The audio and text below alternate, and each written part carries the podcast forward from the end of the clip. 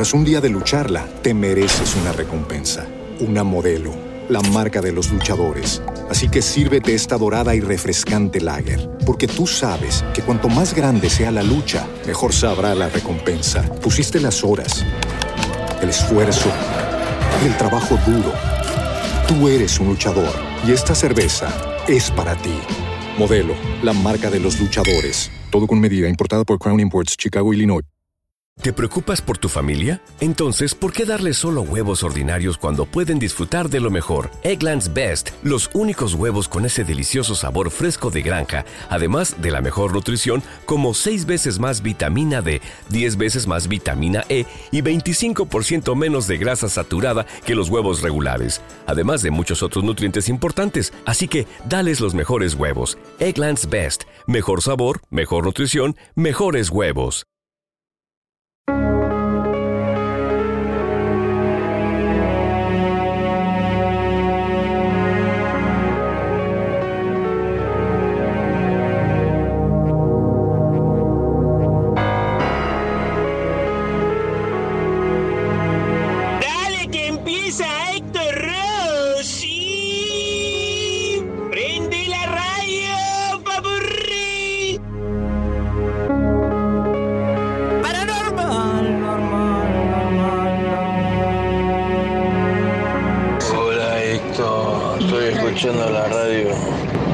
Que mi vida es un calvario. Me tengo que drogar para no ver a la gente muerta.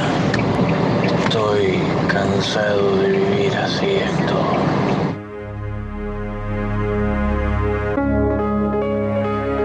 Hola Héctor, buenas noches. Bueno, te voy a contar algo que me pasó en pleno, plena pandemia. Apenas arrancaba la, la pandemia, yo estaba con mi papá. Eh, estábamos solos, pasamos la, la pandemia, la cuarentena solos.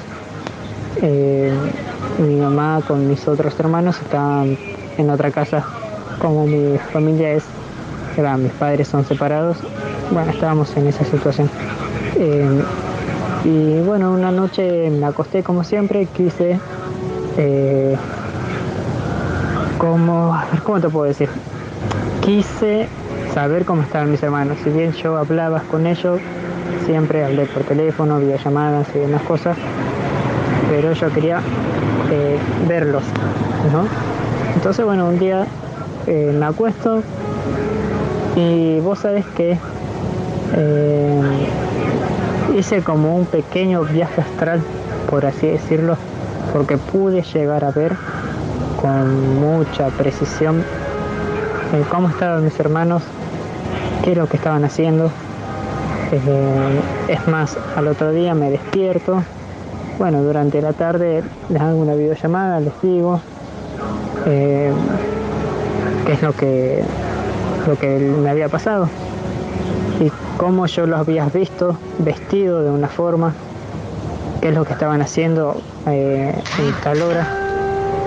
Y bueno, sucedió tal como yo lo había visto en ese pequeño viaje astral que hice. Y quizás hasta el día de hoy me sigue pasando, eh, yo lo llamo viajes astrales, no sé si serán o no, pero me siguen pasando.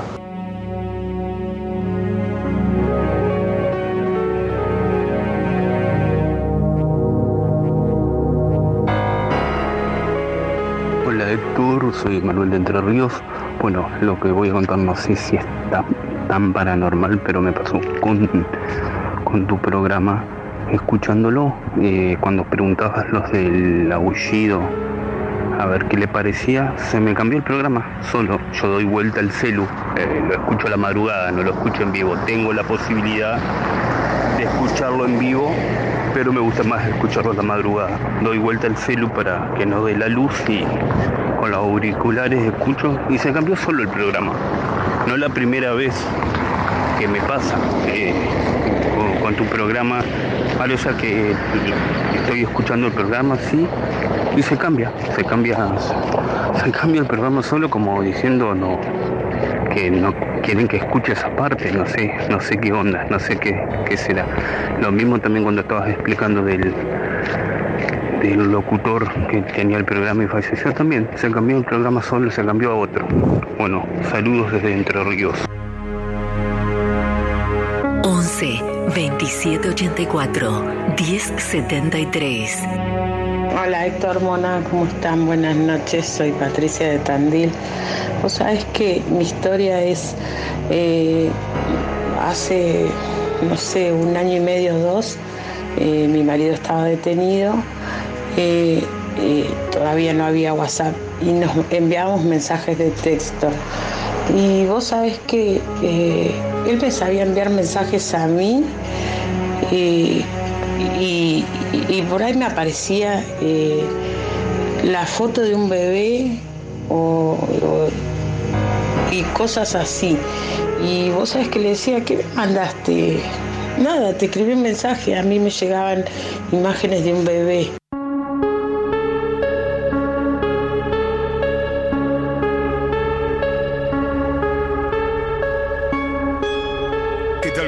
Bienvenidos, bienvenidas a las 9 de la noche, 6 minutos en la República Argentina y aquí estamos. Una nueva noche juntos.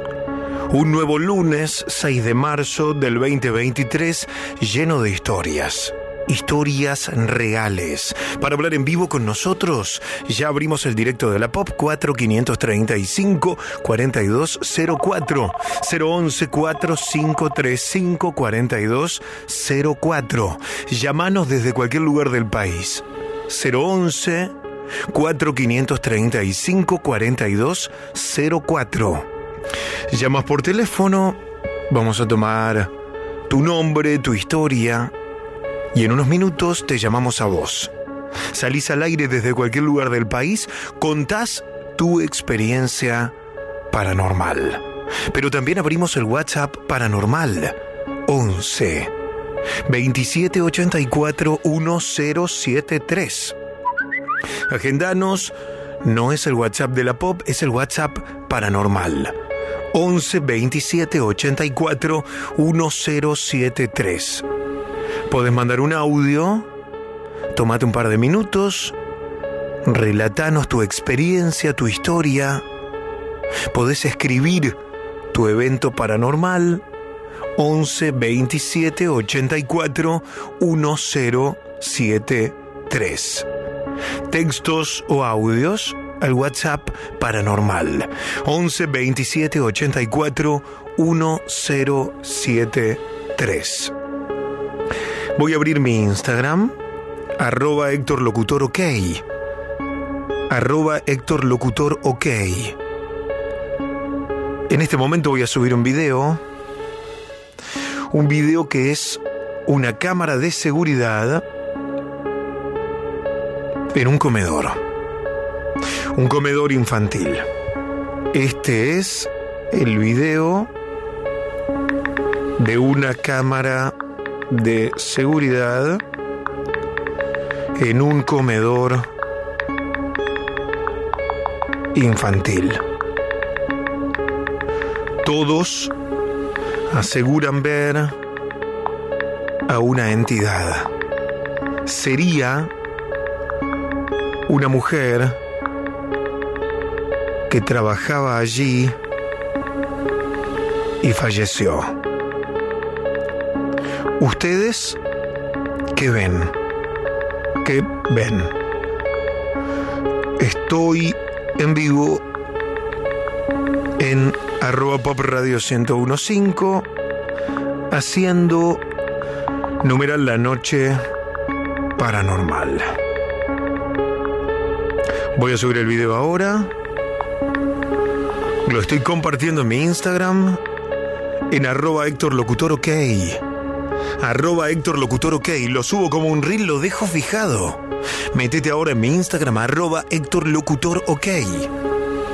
Arroba Héctor Locutor OK para que veas el video, para que lo comentes, para que etiquetes a tus amigos o amigas que sean fanáticos o fanáticas del fenómeno paranormal. El video ya está en el feed de mi Instagram, arroba Héctor Locutor OK arroba Héctor Locutor OK. Métete ahora en mi Instagram, arroba Héctor Locutor OK. Ahí está el video para verlo, para comentarlo, compartirlo en tus historias, guarda el video, comentalo. Etiquetando a, su- a tu gente, a tus amigos. Arroba Héctor Locutor OK. Arroba Héctor Locutor OK. Pablo, estás en vivo. Hola, buenas noches. Hola, buenas noches, Héctor. Maki, buenas. Buenas noches. Bienvenido, Pablo. Te escuchamos. Escuchamos tu historia. Bueno, Héctor, eh, mira, yo tengo dos historias para que elijas. Una, la- una la titulo San la Muerte, que es por experiencia propia que viví. Y la otra es la muerte de, de mi primo que, que falleció en una casa embrujada. Vamos con San la Muerte, a ver. Dale. Eh, bueno, en- digamos, yo vengo de una familia de campo, entonces eh, lo que es santos y eso es todo normal allá en mi familia de Corrientes, Entre Ríos. Y yo comencé de chiquito con, eh, digamos, San la Muerte. Después con el tiempo yo le hice un altar en mi casa eh, y, y bueno, el, el tema es que cuando me fui haciendo más grande eh, se me apareció tres veces y, y ya la tercera vez yo ya quise cortar con él y el día que, que hablé con él y quise cortar choqué ese día. Eh, digamos, eh, la primera vez que, que se me apareció fue en un sueño donde yo lo veía como una persona de altura normal cuando me iba acercando parecía como una persona como de dos o tres metros. Y después la segunda vez que, que se me apareció yo estaba en ese momento de, de mi vida, ahora yo soy una persona que cree en el, en el Hijo de Dios, ¿no? En Jesucristo. Eh, en ese momento, bueno, yo tenía muchos amigos que eran eh, un banda, pai, y cuando voy a ver a un amigo, eh, él sale a la vereda, y cuando él sale a la vereda yo me sorprendo, ¿viste? Y él me dice, ¿qué pasó? ¿Lo viste? Me dice, él estando de espalda. Dice, ¿qué pasó? ¿Lo viste? Y yo le digo, sí, me dice, me dice, quédate tranquilo, me dice, que nos está cuidando. Y de espalda a él había un pilar de luz, de electricidad, y arriba había todo como una sombra negra. Y él en ningún momento lo vio, pero me comentó eso. Qué bárbaro. Y me dijiste que tenías otra historia con tu primo. Y sí, la, y la historia de mi primo, digamos, todo comenzó cuando eh, mi prima jugaba juego de la lapicera, que en esa época se, se jugaba en las escuelas, que es lo mismo que juego de la copa. Eh, bueno, mi prima eh, tenía un muñeco que le regalaron en la fiesta de 15 años que medía como un metro, entonces ella a la noche empezó a decir que el muñeco le hablaba que tenía los ojos rojos. Entonces empezó a dormir con los padres porque tenía mucho miedo. Y al dormir con los padres en el medio era la única manera que ella podía dormir tranquila. Y cuando fueron a una curandera, eh, la curandera le dijo, sí, mira, le dijo, estás vos, tu papá, tu mamá y al lado está el espíritu ese. En ese mismo momento, en la casa de ella estaba el hermano, que es mi primo, ¿no? Eh, dice que mi primo contó que en un momento se abrió la puerta de él, de él de la casa y dice que todos los papeles quedaron como bollando en el aire. Ay, Dios. Y él, y él agarró y, y dijo, bueno, él le tiró una puteada y, y dijo, eh, dejar a mi hermana tranquila, que esto que el otro. Y agarró y en ese momento la puerta se volvió a cerrar y eh, se cayeron los papeles como, como parecía increíble, ¿no? Lo, lo, lo que pasó. Gracias, Pablo, por estar con nosotros. Te mando un abrazo. Y bueno, dale, Héctor, que tengas un abrazo. Gracias, loco. 9 de la noche, 13 minutos. Historias reales. 45354204 si querés hablar en vivo. O escribí la palabra vivo, dos puntos, ponele un título a tu historia y envíala al 11 27 84 1073. Romina Carballo, La Mona. Hola, Mona, buenas noches. Hola Héctor, muy buenas noches paranormales, ¿cómo están? Y hoy hablamos como siempre de la conexión de las figuras que tienen que ver con el espectáculo y lo paranormal. Esperanza Gómez es una actriz que está dedicada también a hacer telenovelas de alto voltaje, novelas hot y demás. Y también la están, digamos, tentando para hacer un documental que tenga que ver con su vida y sus experiencias paranormales. ¿Por qué? Porque ella tuvo encuentros con Dios, revelaciones y secretos. Cuenta la actriz que vivía en un departamento en Pereira, donde literalmente a los cinco meses de vivir ahí se tuvo que ir.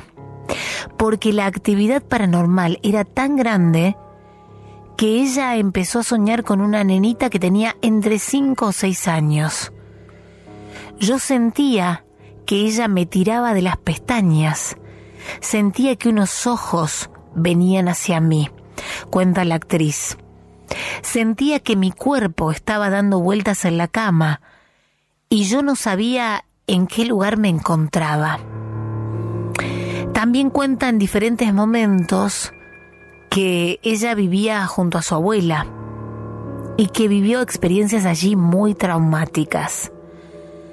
Esperanza cuando era chiquita cuenta, yo tenía un gato y de repente el gato se paraba para atacarme o se paraba frente al baño como si hubiera alguien. Íbamos al baño y no había nada. Apagamos la luz y se escuchaba el ruido de un ping-pong como si alguien estuviera jugando. La gente decía, pero ¿quién es el gato el que está jugando al ping-pong? Porque no lo podían creer. Realmente la están tentando a esta actriz mexicana de la industria eh, sexual y también ha hecho telenovelas y demás para que haga con su vida un avío o un programa que tenga que ver con toda su historia paranormal de vida. Como siempre decimos, los sueños están conectados y también los animales, porque ella tenía de chica este gatito que percibía otras sensaciones, percibía gente, percibía sombras. Si a vos te pasó, como siempre nos dejas nuestro mensaje. Tras un día de lucharla, te mereces una recompensa, una modelo, la marca de los luchadores. Así que sírvete esta dorada y refrescante lager, porque tú sabes que cuanto más grande sea la lucha, mejor sabrá la recompensa. Pusiste las horas, el esfuerzo, el trabajo duro. Tú eres un luchador y esta cerveza es para ti. Modelo, la marca de los luchadores. Todo con medida, importada por Crown Imports, Chicago, Illinois. Every day, we rise, challenging ourselves to work for what we believe in. At U.S. Border Patrol, protecting our borders is more than a job, it's a calling. Agents answer the call, working together to keep our country and communities safe. If you're ready for a new mission, join U.S. Border Patrol and go beyond. Learn more at cbp.gov/careers. Porque tenemos mucho más en la noche paranormal. Gracias, Mona. 9 y 16. Me mandaron regalos. En un ratito los voy a agradecer. Maru de Dark me mandó unos kits paranormales que ahora les cuento de qué se trata. Porque tengo uno para mí, uno para la Mona. Uno para mí, uno para la Mona. Uno para Flor de la B, que se lo lleva Mariana Intrusos. Y dos para ustedes para sortear. Ahora les cuento de qué se trata y que tienen estos kits paranormales de dark arroba deco.dark con doble K al final. Gracias, Maru querida. Fabián, estás en vivo. Hola, buenas noches. ¿Qué tal? Buenas noches, Víctor. ¿Cómo te va? Bien, querido, bienvenido, te escuchamos. Bueno, ante todo quería felicitarte a vos y a todo el equipo por el programa. Muy bueno, muy bueno, muy interesante. Bueno, muchas gracias. Y ahora desde la ciudad de la furia, estoy, soy taxista, estoy yendo con pasajeros, pero no hay problema, por eso pedí hablar igual. Y bueno, nada, tengo dos historias para contar. No sé cuál de las dos querés. Vamos, rompamos el hielo con la que quieras. Bueno, la primera, bueno, yo era chico, tenía 13 años, eh, vivía en un departamento con mi mamá, mi hermano, y dormía en una cama cucheta. Te cuento la secuencia para que entiendas bien cómo fue, ¿no? Y resulta de que mi hermano no estaba, mi vieja durmiendo en su cuarto y yo en el mío, arriba, en la cama de arriba. Teníamos un gato. Ese gato se quedaba en el lavadero de noche. Esa noche de verano, me acuerdo que estaba acostado, bueno, viste que está la sábana que agarra el elástico, que es la del colchón, mi cuerpo y la sábana de arriba. Estaba durmiendo y de repente siento que me tiran la sábana de, a los pies, ¿no? La sábana de, del elástico. Y miro la puerta y estaba entornada, pero con dos centímetros, o sea, no había chance que entre gato. Entonces digo, ¿qué es? Qué, qué raro. Bueno, recogí los pies, me calmé, me tranquilicé y al rato también sentía que me tiraban despacito. A todo esto abajo había unas revistas, unos diarios, y escuchaba ruido en la cama de abajo de como que pisotones, como que abollaban el papel. Y ahí ya me empecé a poner nervioso, digo, no puede ser. Cuando me tapo y yo ya me empecé a asustar, eh, me, me empiezan a tirar la sábana de arriba, pero ya de tal manera que la tuve que agarrar porque a la altura del pecho porque me habían destapado, o sea, la agarré fuerte. Y ahí pego un grito, le dije a mi vieja que venga, vino, prendió la luz y me dice, ¿qué te pasa? Y digo, no, mira, me pasa así, así, ¿está el gato? Me dice, vos estás loco, el gato está en el lavadero, me dice. Y digo, ¿vos estás hablando en serio? Y sí, sí, sí. Bueno, pasó eso y nada, quedó como anécdota, no pude dormir, imagínate. Creo que me había dormido en la casa, en la, me fui a dormir al cuarto de mi vieja, estaba infartado. Qué locura. vez- ¿Y la otra? Y la otra fue al mes, estamos hablando del mismo departamento que yo ya no estoy. ¿no? Al mes estaba solo en la casa, eh, mirando tele en el comedor, en una película, y escucho en el mismo cuarto, ¿eh? escucho las cajoneras del placar que se abren, que ruido de madera. Entonces digo, qué raro. Voy y estaban los tres cajones del placar abiertos, con la ropa media revuelta, como salida, ¿viste? Cuando alguien revolvió algo. No, y ahí ya directamente agarré la llave, me fui a la casa de un amigo que vivía en el sexto piso y no apareció hasta la noche. Pero esas son las cosas que me pasaron como muy raras, muy locas y reales, ¿no? Literal. Che, gracias por contarlo, Fabián. Te mando un abrazo. Te mando otro. Chau, loco. Chao, Chau, hasta la próxima.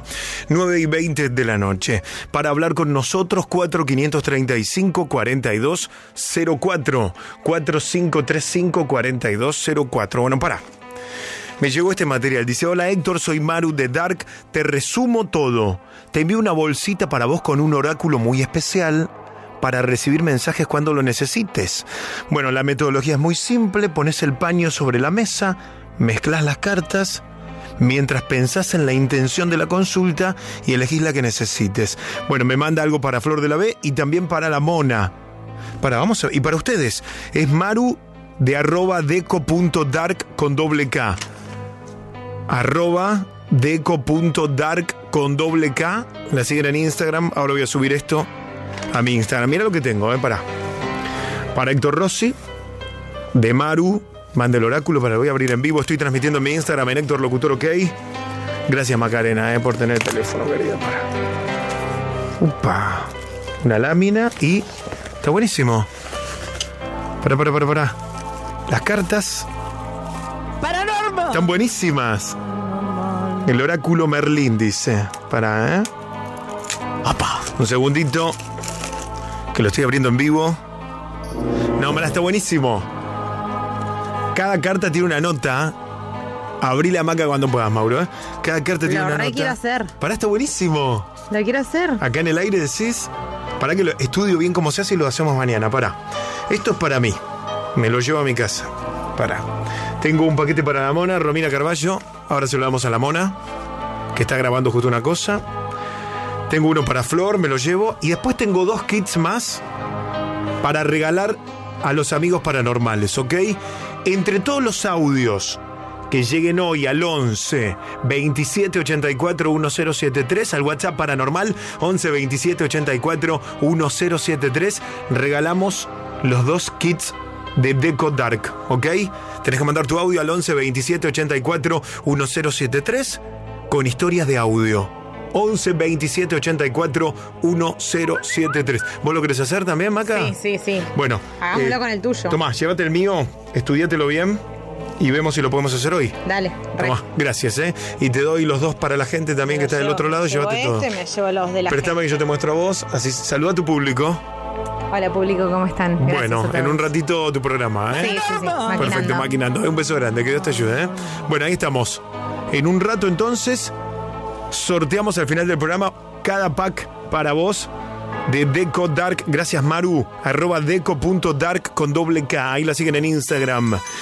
En arroba Héctor Locutor OK dejé colgado este video. Le voy a pedir a Mauro Campagnolo el cadáver del Hospital Muñiz. Se han contado muchas historias sobre los eventos sobrenaturales de hospitales. Y uno de los hospitales más potentes de Argentina es el Hospital Muniz. Hay una historia que cuentan muchos médicos y enfermeros sobre lo que ocurrió con un cadáver ahí. Presten atención. Mirá, yo te cuento, soy enfermero de acá del Hospital Muniz, eh, del pabellón 21-22, y a mí me pasó una vez acá en el hospital, que había fallecido un paciente, no te puedo decir el nombre, y eh, la mamá lloraba porque el paciente eh, había fallecido y todo eso, y después eh, cuando la madre sale de la sala, yo la acompaño a que se siente a tomar asiento a un lugar donde pueden estar los, paci- lo- lo- los parientes de los pacientes. Y cuando me vuelvo a la sala, después la señora me vuelve a llamar, vuelvo a salir y ella me dice que, que el, ¿cómo se llama? Que, el, que ella lo había visto a su hijo afuera de la sala, que se iba caminando y que la saludaba. Eh, yo no, no lo podía creer y esta señora empezó a llorar y, de repente cuando eh, estoy entrando a la sala, que es un pasillo largo, que cada uno tiene separado su- sus habitaciones, eh, estaba tapada, yo había tapado eh, a este muchacho que había fallecido, lo vuelvo a encontrar destapado.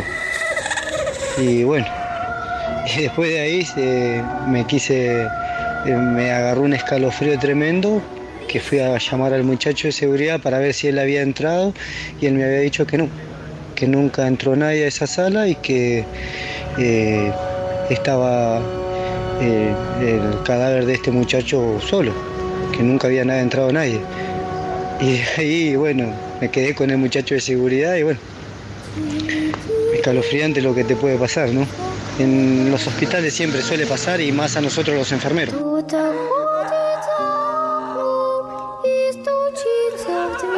Me gustaría también escuchar otras historias de hospitales. Si vos viviste alguna siendo personal médico, siendo parte del hospital o acompañando a alguien, o si, o si vos estuviste internado o internada. Eventos paranormales en hospitales. Audio de WhatsApp 11 27 84 1073. 11 27 84 1073. Hola Héctor hola Mona. Yo he visto a personas del futuro. Yo tenía ocho años. Estaba en la puerta de mi casa. Pasó un hombre que era el doble de mi hermano mayor. Me miró y me dijo, ¿cómo estás, gordo? Así me decían de chico. Yo estoy en otra dimensión. Es igual a esta, pero diferente. Es la misma familia, pero en otro lugar mejor. Y a veces podemos pasar para este lado. Yo me fui corriendo adentro de la casa, al cuarto de mi hermano mayor. Él estaba durmiendo. En ese entonces él tenía 15 años, pero el que yo vi afuera tenía 30. Soy Orlando y esta historia es real. Hola chicos paranormales, aquí estoy para contarles mi historia. Trabajábamos con un amigo limpiando el cementerio del pueblo. En el cementerio había un nicho el cual se había roto una tapa y por eso se había llenado de agua. Empezamos a hacer bromas sobre el difunto que yacía en la tumba. Inclusive mi amigo metió un palo para ver uno de sus huesos. Después de su descanso, seguimos limpiando y le hacía bromas de que alguien estaba atrás. Nos fuimos terminando súper tarde. Al otro día vino mi amigo a casa y me dijo que no pudo dormir en toda la noche y que no puede estar tranquilo debido a que alguien está detrás de él. Le dije que no deberíamos haber hecho bromas en aquella tumba. Esa idea fue un desastre. Por eso debimos pedir perdón.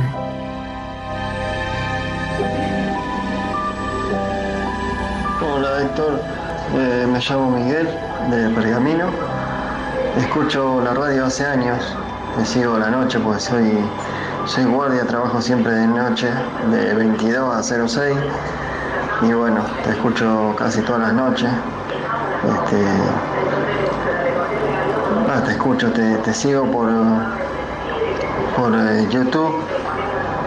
Voy, voy mirando los programas, voy escuchando los programas por ahí. Este, no, para contarte que bueno, yo trabajo acá en, en el corralón municipal, que está a cinco cuadras del cementerio más o menos.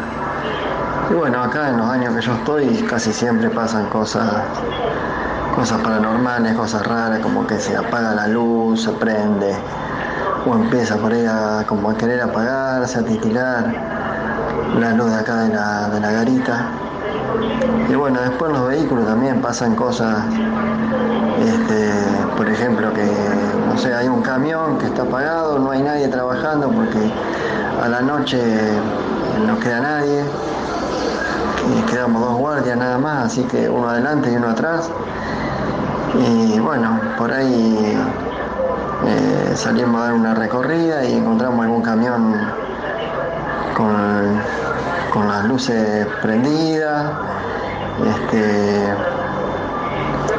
o por ahí están, eh, estando el camión con todas las luces apagadas, se prende sola las balizas. Eh, eso fue lo último que me pasó con un camión que estaba cerrado con llave las puertas y todo, un camión nuevo. Se prendieron las balizas más o menos durante 10 minutos, por ahí habrán estado prendidas las balizas. Este, bueno, yo pensé que a lo mejor se había activado algún tipo de alarma o algo así. Traté de, de, mover el camión así, este, como para ver si, si dejaban de, de, o sea, si paraban las balizas. Bueno, estuvo más o menos 10 minutos así hasta que, bueno, lo dejamos y, y al rato se apagaron solas las balizas. Y el otro día cuando le comento al chofer de ese camión eh, lo que había pasado, me dice que no, que, que era imposible porque las balizas se prenden y se apagan de un botón. O sea, si no hay nadie adentro, es imposible que se prendan o se apaguen. Y, y las balizas se prendieron y se apagaron solas. O sea que pasan cosas raras. Este, así que bueno, quería contarte algunas de las cosas que, que pasan. Eh, saludo, saludo Héctor. Saludos, loco, nueve y media de la noche. Este programa y todos los programas de la noche paranormal, yo los subo a mi canal de YouTube, arroba trasnoche paranormal, arroba trasnoche paranormal. Puedes suscribirte gratis ahora. Aprieta el botón de suscripción, toca la campana de notificaciones y no te pierdas nada. Puedes hacer maratón de la noche paranormal, maratón del programa y de las historias centrales, arroba trasnoche paranormal arroba trasnoche. Ahí estoy en YouTube.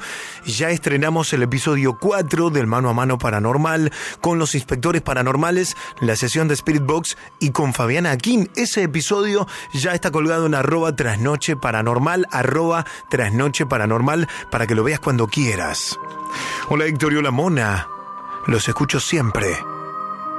Quiero contarles mi situación. Conseguí un trabajo de vigilancia turno día. Si bien el trabajo es muy tranquilo, no hay nadie en el predio de la manzana. Un día llegué al trabajo a las seis y media.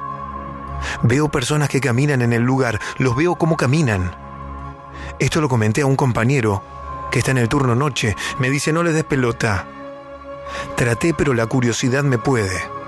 Pasaron varios días, pero el otro día con el calor que hizo, vi a un tipo alto con sombrero. Tras un día de lucharla, te mereces una recompensa, una modelo, la marca de los luchadores. Así que sírvete esta dorada y refrescante lager, porque tú sabes que cuanto más grande sea la lucha, mejor sabrá la recompensa. Pusiste las horas, el esfuerzo, el trabajo duro. Tú eres un luchador y esta cerveza es para ti. Modelo, la marca de los luchadores. Todo con medida, importada por Crown Imports, Chicago, Illinois. What if you could have a career where the opportunities are as vast as our nation, where it's not about mission statements, but a shared mission? At U.S. Customs and Border Protection, we go beyond to protect more than borders from ship to shore, air to ground. Cities to local communities, CBP agents and officers are keeping people safe. Join U.S. Customs and Border Protection and go beyond for something far greater than yourself. Learn more at cbp.gov/careers. Yo le grito, ¿qué haces acá? Es un lugar cerrado. Se da vuelta, me mira, grita y corre. Así que me quedé duro. Lo único que hice fue cerrar los ojos. Grité el nombre de mi papá muerto. Lo invoqué de cierta forma. Le pedí ayuda. Abrí los ojos y no había nada. Caí arrodillado todo nervioso y con mucha sed. Hoy me pasó eso. Todavía no puedo explicar qué fue. Si aluciné por el calor o fue algo paranormal. No se lo conté a mi compañero, pero vio mi cara y antes de irme me dijo tranquilo, no desbola, soy Luciano de Solano.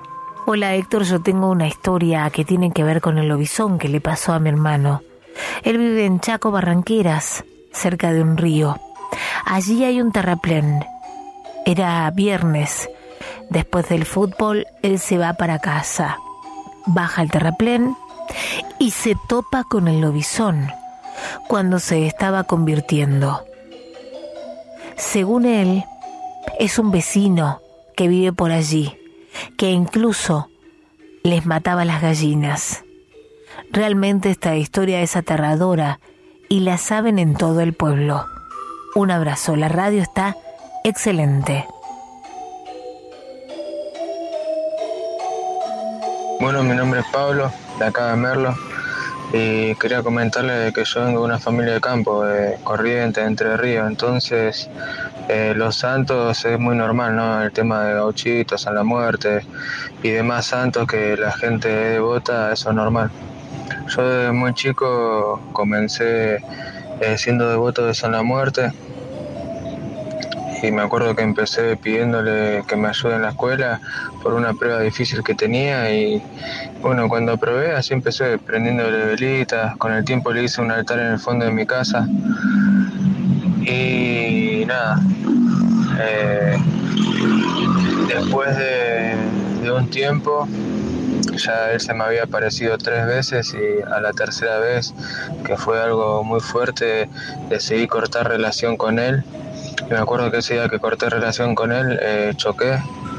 Y bueno, desde hoy eh, yo adoro solamente a Jesucristo, me convertí en el Evangelio y como sabemos que si existe lo malo, por ende existe lo bueno. Entonces, eh, a mí en las religiones me decían, no, no podés cortar con él, te vas a volver loco. Entonces yo le respondía, bueno, entonces vamos a ver quién es más fuerte, si mi Dios o tu Dios. Y lo de las religiones se quedaban callados. Él se me había aparecido tres veces, una vez fue en un sueño, donde yo lo veía a lo lejos y cada vez que se me acercaba eh, lo veía cada vez más grande. Y después eh, una vuelta fui a ver a un amigo que era Pai y cuando él sale a la vereda yo me, como que lo miro y me asusto y él me dice, lo viste, ¿no? Me dice, quédate tranquilo que, que él nos está cuidando. Y él se había aparecido de espalda a él arriba de un pilar de luz, se veía todo como una sombra negra. Y el chabón sin darse vuelta me dijo, lo viste, ¿no? Entonces, eh, no, es algo muy impresionante. Y la tercera y última que, que, me pasó, yo estaba en mi habitación y la ventana donde está mi cama da al fondo de mi casa. Y a la noche empecé a escuchar ruido. Y de repente, como las películas pareciera, hizo como un como un estruendo y se apareció encima mío. Yo me quedé paralizado y estaba encima mío. Recuerdo que tenía puesto una capucha y tenía como el pelo largo pero metido dentro de la capa. Y tenía como un movimiento como una serpiente, como que buscaba algo. Y nada, a partir de ese día yo me cagué todo y, recuerdo que me habían dicho que cuando pasa algo así, que es evidente que las palabras no te salen, uno tiene que decir la sangre de Jesucristo cubre mi cuerpo y enseguida eso se va, porque no hay nada más poderoso que Dios. Bueno, le quería mandar un saludo enorme y la radio está buenísima chicos, sigan progresando y los felicito. Gracias, loco. Héctor, buenas noches. Soy Roque, escuchando la radio con mi familia. Hola, Héctor, buenas noches. Mando saludos solo para felicitarlos por el programa. Desde Virrey del Pino, dice Cristian. Hola, Héctor, escuchando Cantandil. Qué historia, loco. Hoy el programa está espectacular. Chicos, estoy como siempre, Antonio de Pilar. Hola, Héctor, buenas noches. Escucho desde Córdoba todas las noches mientras cenamos. Héctor, te escuchamos siempre. Saludos a Vanessa y Dayana. Soy José desde Lugano. Hola, Héctor. Hola, Mona desde Berizo. Escuchamos la radio por el celu somos Mari y Marcos. Héctor, buenas noches. La noche paranormal, dice Carlos Méndez. Un abrazo para vos, para la mona de Tupungato Mendoza. Hoy te sigo por YouTube y por Instagram. Héctor, amigo, gran programa, dice Pato de Campana. Che, gracias a todos por sus mensajes espectaculares. Ayer estuve en Mar del Plata, caminando por la calle, me tocan bocina, baja a la ventana un taxista, aguante la noche paranormal. Hoy cuando venía para acá también, un chiquito me dijo, aguante la noche paranormal. Gracias a todos por la buena onda que nos tiran siempre. Me sigan en Instagram, arroba Héctor Locutor OK, arroba Héctor Locutor OK. Hoy hay historia central estreno. Yo les propongo que suban el volumen, porque este es un adelanto. Esta es la historia real de Pecados de Sangre en primera persona.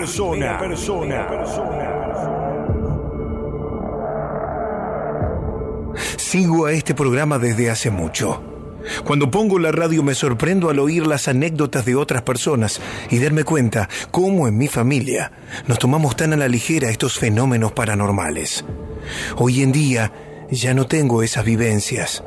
Quizá fue por mi mujer, que me hizo dar cuenta que eso no era normal, que no podía seguir viviendo así. Todo empezó siendo yo muy pequeño.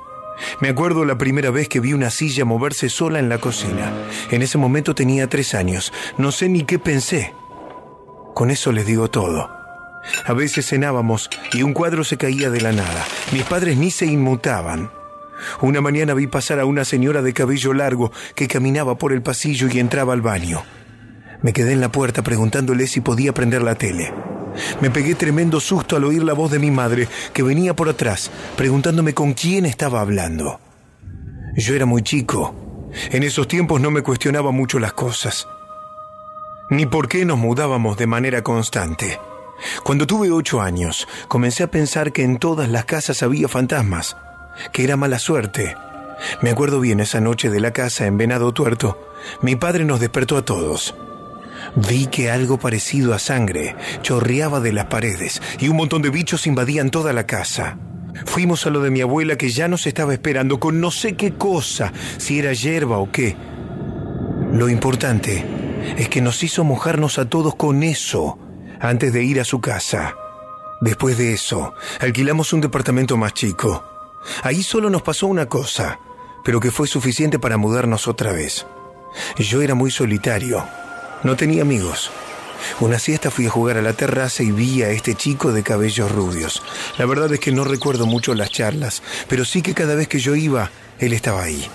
Lo único que me acuerdo es que una vez me dijo que me asomara al borde para ver mejor. Lo hice. El portero del edificio que me salvó me dijo que vino a ver que yo tenía medio cuerpo fuera de la vista. Después nos enteramos que años atrás, un chico rubio había tenido ahí una caída mortal. Imagínense ustedes que me fui acostumbrando a estas cosas. En la escuela me cargaban por retraído. Eso era ya en octavo grado. Una mañana me cansé y enfrenté a ese que me vivía jodiendo. Yo me acuerdo solo de darle un par de trompadas. Para, para, para, solo un adelanto, Mauro, para, para un cachito, para que recién empezamos. Héctor, sí. no podés Sí, hacerme sí, esto. sí. Pero no me podés hacer esto. Pero, pero Héctor, ¿cómo, ¿cómo vas a...? Solo la puntita, no. Y bueno, Héctor, querida. No, un poquito más, un poquito. Banquen un segundo que recién empezamos. 21 a 41. Estamos en vivo en el lunes 6 de marzo del 2023. Calor en Buenos Aires, 27.6 la temperatura. En un rato, la historia central completa. Una historia real, pecados de sangre, pero igual hay historia retro. Quédense tranquilos, quédense con nosotros. Gastón, estás en vivo. Hola, buenas noches. Hola, buenas noches, Héctor. Saludos Bienvenido. ¿Cómo estás? ¿Te escuchamos? Bien, bien. Sí, sí, te escucho. Bueno, queremos oír tu historia. Eh, anoche tuve un sueño, bueno, yo tuve un problema la semana pasada con dos pibes de acá del barrio que son ex amigos míos. Bueno, pasó todo el problema, ¿viste? Perdóname, ¿qué problema tuviste? Eh, bueno, me agarré lo- las piñas. Ajá. Y bueno, pasa, son un amigo de, de años. Bien. Pero anoche tuve un sueño que yo me peleaba con dos personas. Bueno, ellos venían con cuchillo todo, y ellos me habían venido a mí con cuchillo a atacarme. Sí. Y bueno, pasó el, pasó el problema. Anoche soñé un sueño eh, que venían a dos personas esas con cuchillos. Y yo en un momento los desarmo, le saco los cuchillos, a uno lo mato y al otro le, le corto las dos manos. Bueno, eso fue en, en tal lugar, en, no sé, en, en el sueño no, no pude distinguir el lugar. Me desperté, me fui al baño, me vuelvo a acostar y tengo el mismo sueño en otro lugar diferente. Y me la encuentro a una persona manca que yo le había cortado los brazos y, y y esa persona venía armado también, yo también estaba armado y venían todos parientes así a querer atacarme, como yo estaba en una casa no podían entrar y yo decía, lo voy a matar, si llegan a entrar a mi casa lo voy a matar. le digo.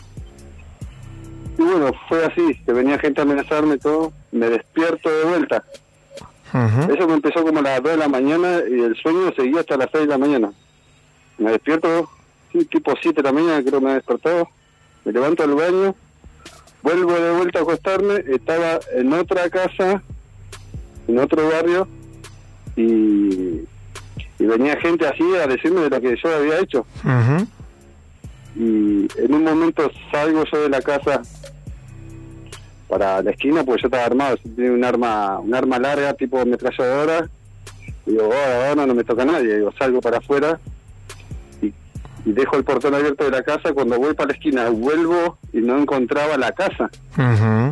No encontraba la casa.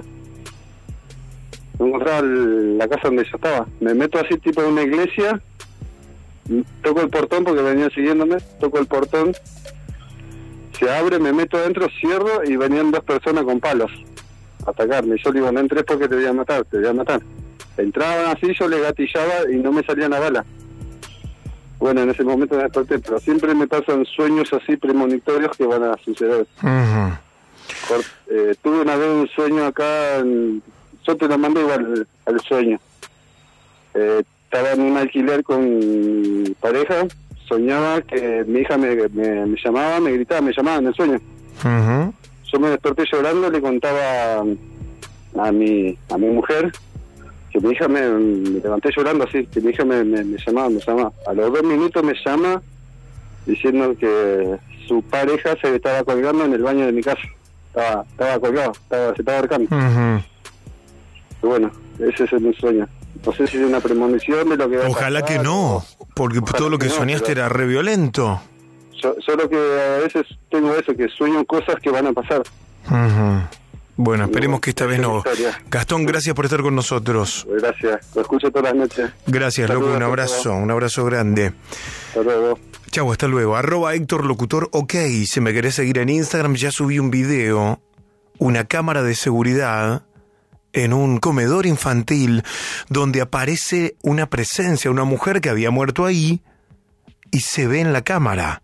El video está en el feed de mi Instagram, en arroba Héctor Locutor OK. Metete ahora en arroba Héctor Locutor OK, mira el video, compartilo, etiqueta a tus amigos o amigas que sean fanáticos o fanáticas del fenómeno paranormal. El video en arroba Héctor Locutor.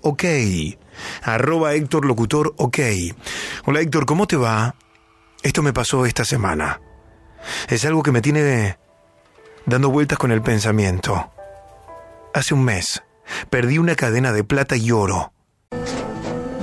Tras un día de lucharla, te mereces una recompensa, una modelo, la marca de los luchadores. Así que sírvete esta dorada y refrescante lager, porque tú sabes que cuanto más grande sea la lucha, mejor sabrá la recompensa. Pusiste las horas, el esfuerzo, el trabajo duro.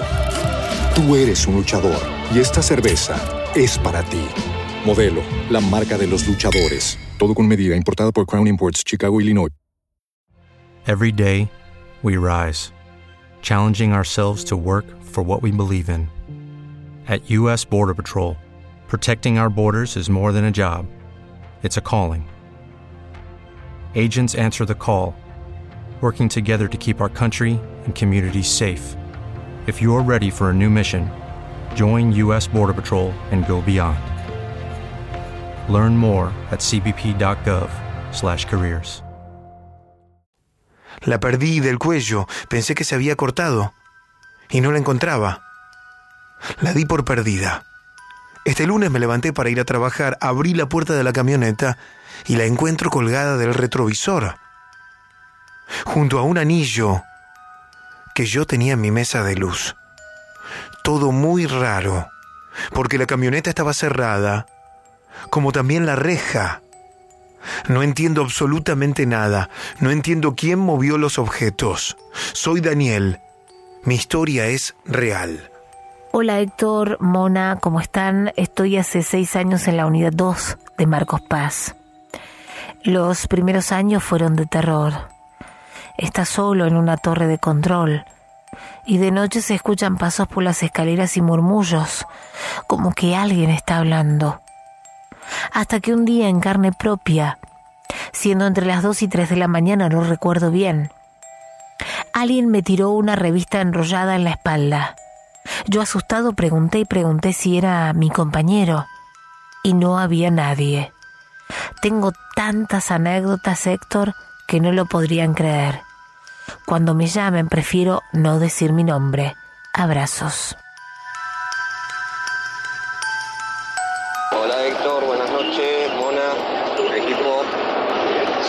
De Chacomún, camionero. Esto me pasó antes de anoche, eh, yendo entre ayer, por la ruta 29 entre Ayacucho y Balcarce. Salía unos 20 kilómetros de llegar a Balcarce.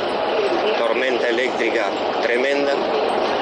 Este, iba mirando hacia el lado del, para el lado de los cerros.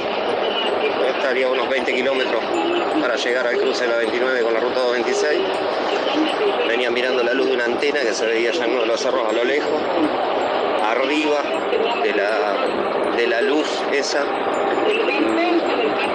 digamos más para el lado de la izquierda, a un, qué sé yo, a una distancia a lo lejos se veía que estaba más o menos qué sé yo, no sé qué altura decirte, aparece una estrella, una especie de estrella, para mí era una estrella, digo, qué raro, tanta tormenta eléctrica aparezca una estrella en el cielo.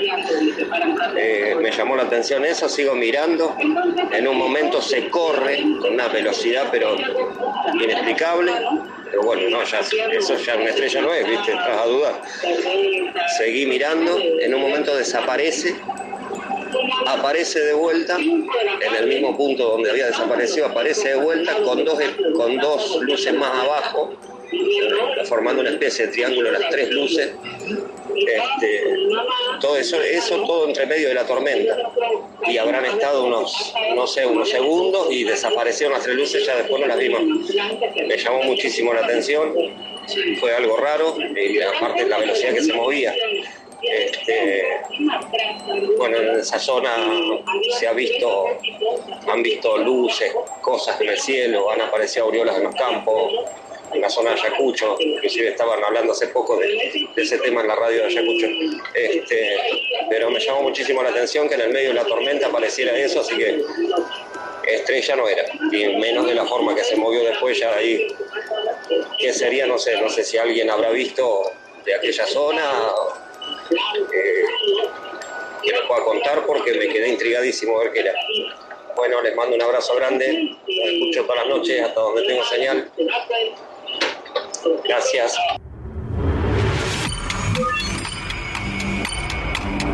Quería contar mi historia, estimo que es paranormal porque es muy extraña. Esto me pasó en Brasil, en la ciudad de Camboriú, cuando yo tenía 18 años, hoy tengo 49.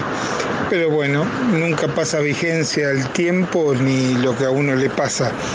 Como extraño me pasa que conocí a una mujer de ese país, brasilera, y no sabía ¿no? cosas eh, que ocurrían hasta ese momento. Por ejemplo, eh, yo al tiempo de estar con esta persona, bueno, por circunstancia me iba a volver para la Argentina, pero esta persona parece que no quería. Entonces yo eh, la acompañé en ese momento un tiempo, ¿no? Y después me quise volver para mi país. Esta mujer agarra, cuando quise volver al lugar para ir mis cosas, ella estaba con una amiga y con la amiga veo que era una calle que era de un solo sentido porque había un edificio que allá donde yo estaba viviendo.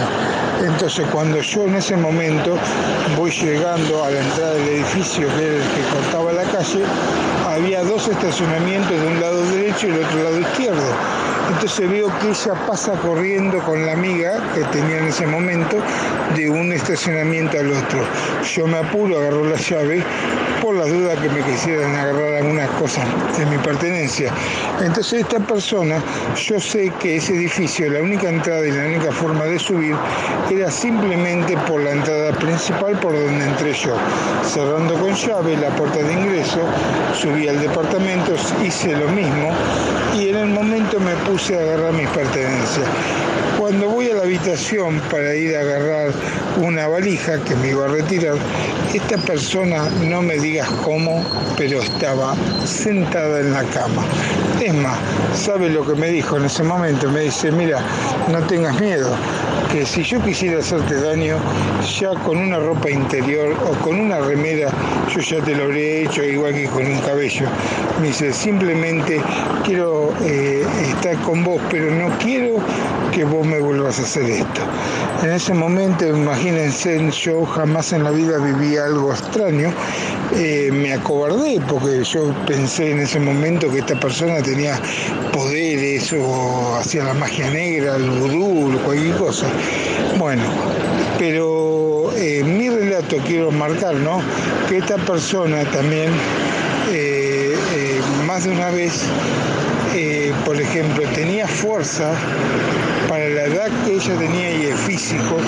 Ella, por ejemplo, en ciertos momentos me llegó a agarrar, siendo yo una persona en ese momento de 80, 90 kilos, me llegó a agarrar de los brazos en, mi cama yo no me la podía sacar de encima. Eh, es extraño, no sé, eh, yo después con el tiempo eh, empecé a pensar si esta persona tenía un espíritu demoníaco que la gobernara, que la fuerza no era de obviamente, pero bueno, esa es mi experiencia que he vivido en ese tiempo como persona. Cementerios malditos, carreteras llenas de almas en pena Casas embrujadas. Acá no hay ficción. Hay historias reales. Estás en la noche paranormal.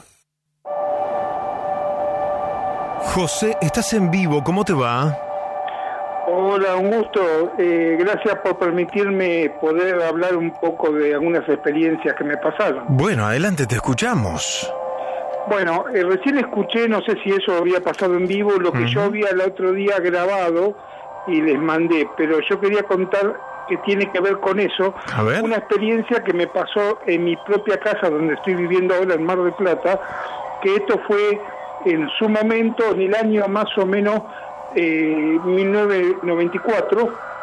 Eh, esta persona, yo en ese tiempo me estaba separando, por cosas que sucedieron ¿no? en el matrimonio, pero esta mujer me había dejado un trabajo de eh, Tierra Negra, se había tomado el trabajo, el, el, lo que era el ropero tenía parqué, se tomó el trabajo de descubrir el parqué y después nos dimos cuenta al tiempo porque empezaron a haber ruidos, yo tengo un retillo, empezaron a hacerse ruidos a cadena, empezaron a sentirse como arrastrando eh, cosas, eh, pasos, pero viste cuando la madera retina como si alguien la estuviera pisando.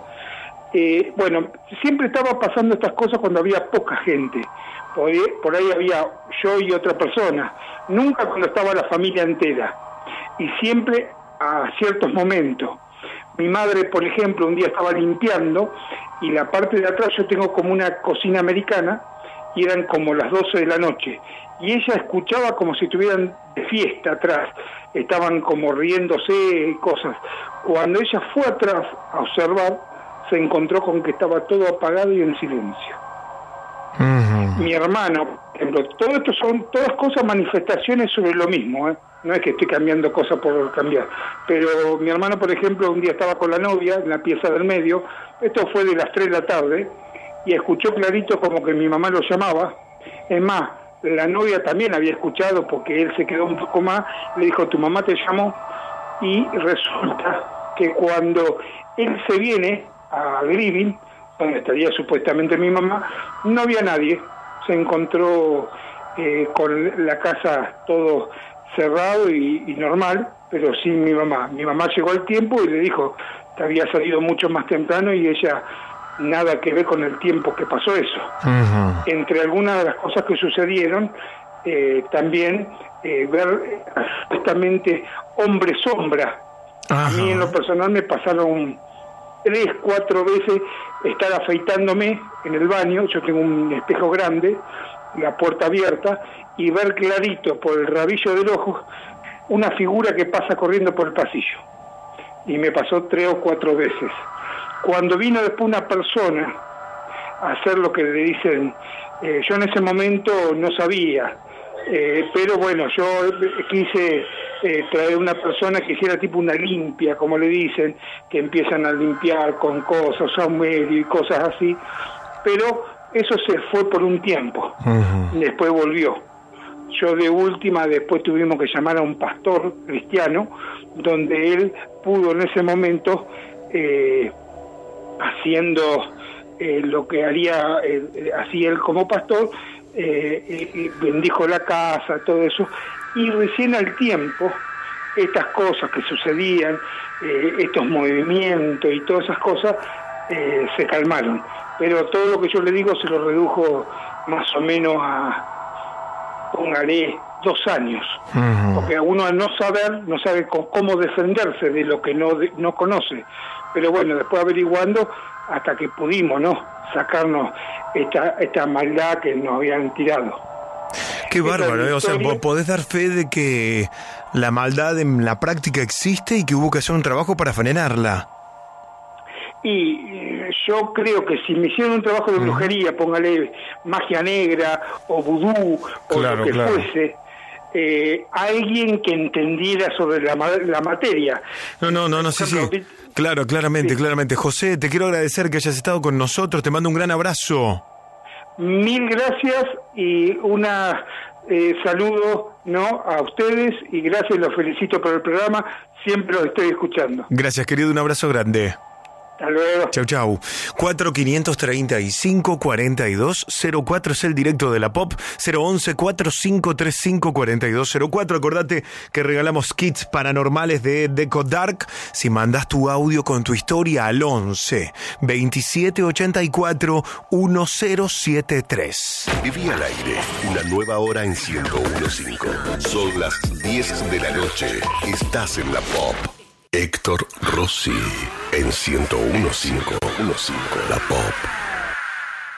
Presenta Adrián Mercado, gestión inmobiliaria, alquilar o comprar. Te encontramos aquel lugar que sea perfecto para vos. Adrián Mercado, el placer de operar con el que sabe. Estás en frecuencia lunes. Estás en 1015. La Pop. Héctor Rossi tiene la palabra. Seguí escuchando. Seguí escuchando La Noche Paranormal en 1015 La Pop. Esta es la historia real de El hombre del sillón. Esta historia es verídica, contada en primera persona.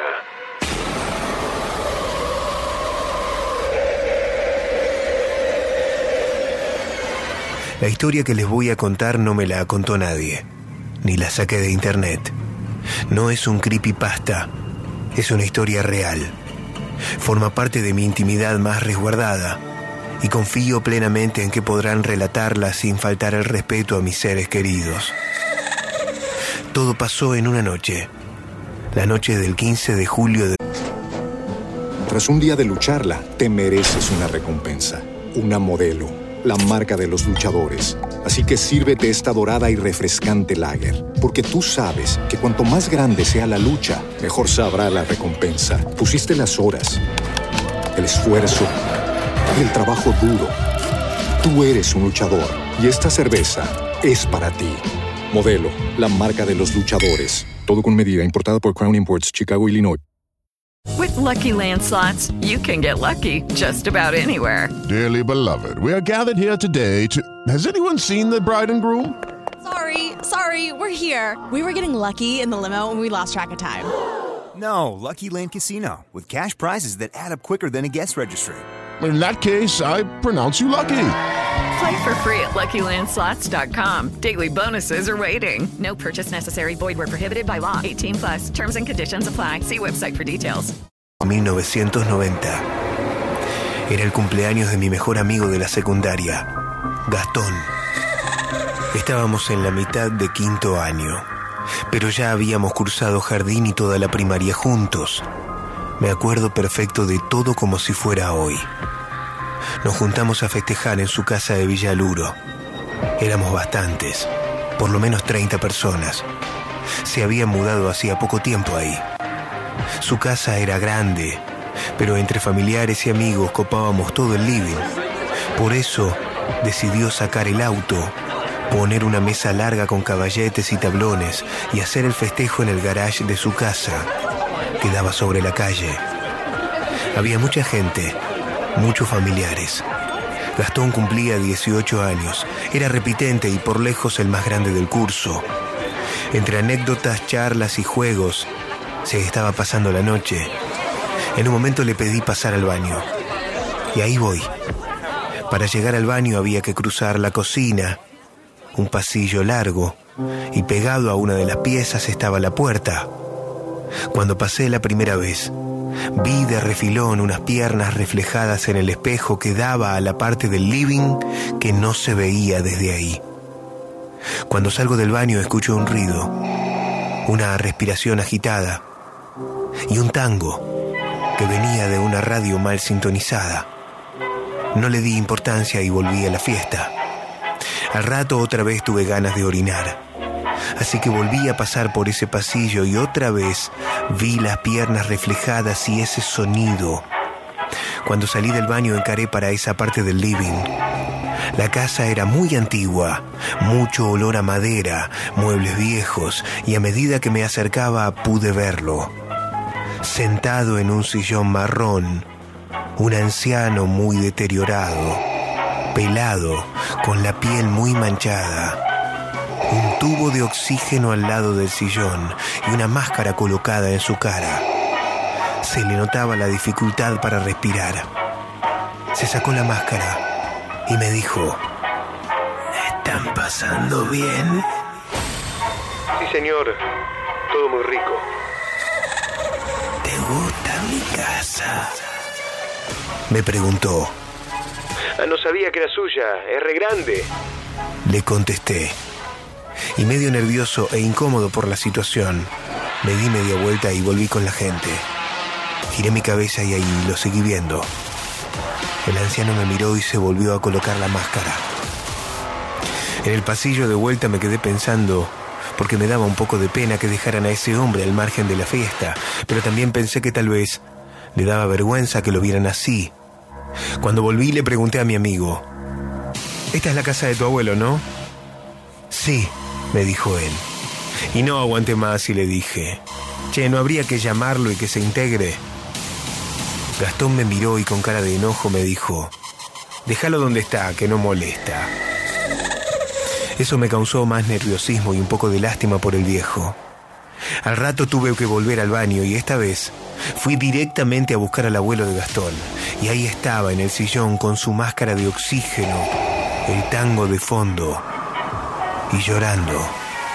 Se sacó la máscara y me dijo, no me quieren, no.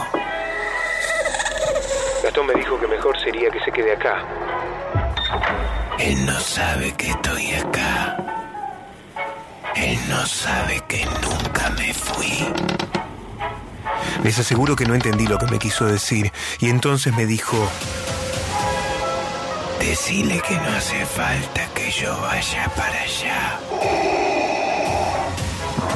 Porque no vienen ellos para acá.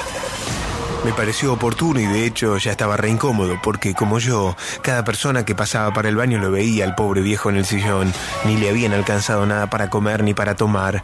La tele estaba apagada y solo estaba encendida esa vieja radio que siempre pasaba el mismo tango. Volví y delante de todos le dije a Gastón. Che, ¿por qué no traemos a tu abuelo para acá? Los familiares de Gastón y él mismo se quedaron callados. Me miraron con cara de pocos amigos. La madre de Gastón se puso a llorar y él me dijo al oído. Boludo, mi abuelo murió hace 20 años. Ahí me di cuenta que aunque nos conocíamos hace muchísimo, nunca habíamos hablado de eso. Tampoco yo lo había preguntado. Me quedé petrificado y le dije, Tu abuelo está en el sillón con un tubo de oxígeno escuchando tango. Gastón me volvió a putear y me dijo que no joda más con eso, que su abuelo había muerto de pulmonía antes de que él lo conociera y que había sido terrible con su madre, que era alcohólico y la había golpeado. Pero esta es la casa de él. Le volví a decir. Gastón me dijo que sí, que se había mudado hacía poco porque finalmente había salido la sucesión, pero que ellos no querían vivir ahí y que pronto se mudarían. Le pedí a Gastón que me acompañara al living y cuando llegamos estaba el sillón, no estaba el tubo de oxígeno y mucho menos el abuelo. Sin embargo, sí estaba la radio encendida y sí estaba sonando el tango. Era una vieja radio espica con estuche de cuero marrón ajado. Gastón nunca me creyó y me dijo que yo le había puesto las pilas. Cuando la abrió, ninguno de los dos podía creer. Las pilas estaban sulfatadas y pegadas. Sin embargo, la radio estaba encendida. Me fui de la casa de Gastón totalmente impactado. Más impactado quedaría después. Esa misma madrugada, un escape de gas, producto de una hornalla abierta, generó un incendio que los mató a todos. Gastón, sus padres y hasta el perro murieron carbonizados. Nunca se supo la causa. Yo, sin embargo, entendí todo. El abuelo, por alguna razón, se lo llevó del otro lado. Nunca supe qué había pasado en esa familia, pero estoy seguro hasta el día de hoy que el abuelo había sido víctima y no victimario. Algo más. Nunca olvidé los acordes del tango que sonaba en la radio espica esa noche. Hace pocos años lo volví a escuchar en el mercado de pulgas. Le pregunté a un anciano qué tango era. Y para mi asombro, y el de ustedes, me contestó, el tango es de Rodolfo Biaggi. El tango se llama Incendio.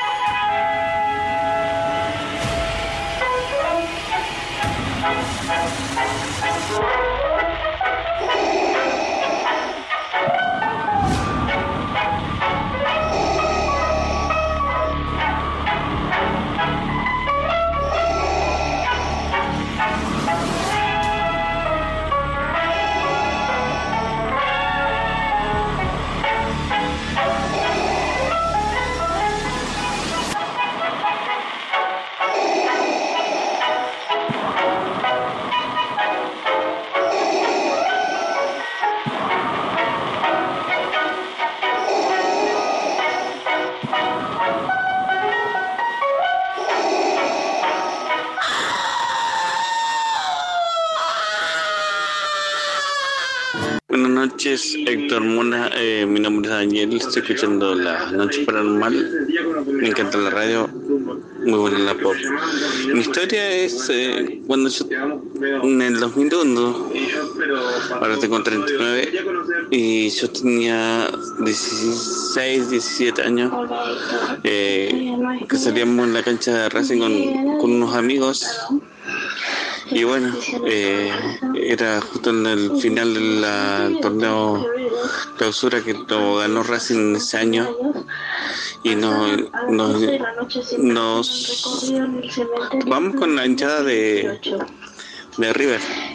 Y bueno, y entre todos, eh, ellos eran mayoría, nos trataban de pagar por grupos y a mí me, dejaron solo y había como cinco o seis hinchas de River que me estaban golpeando y me quería tirar del, del tren, el que va de Retiro hacia Villarrosa. Y en todos momentos yo sentí como que alguien me, me cuidaba, me protegía. Es más, en un momento casi me tiran del tren y como que alguien me agarró y me subió nuevamente al tren. Y en la siguiente estación pude bajar.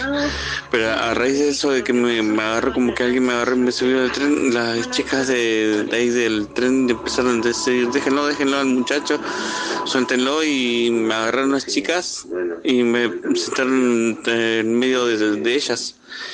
Y bueno, y así pude llegar hasta la siguiente estación, me bajé y bueno, pues tomar el siguiente tren. Y así pude za- zafar ese día de, de morir. Mi nombre es Daniel, soy de Escobar y esta es mi historia eh, y es real. ¿Cómo están en la noche de terror? Bueno, yo tengo para contarles una anécdota que, si bien es diurna, fue bastante raro porque yo estaba trabajando con la moto, haciendo mensajería, plena calle Corrientes, y no va que freno y piso un cartón, ese, el famoso cartón que, que hace que te caigas, entonces yo me caigo de la moto. Se me patina la moto y me caigo. Caigo, ruedo y había autos adelante mío, autos atrás, autos atrás. Eso es muy importante porque ¿qué pasa?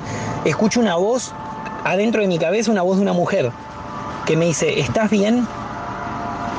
Y cuando me paro y me doy vuelta, había una rubia, una chica rubia, en moto, vestida raro, estaba vestida raro.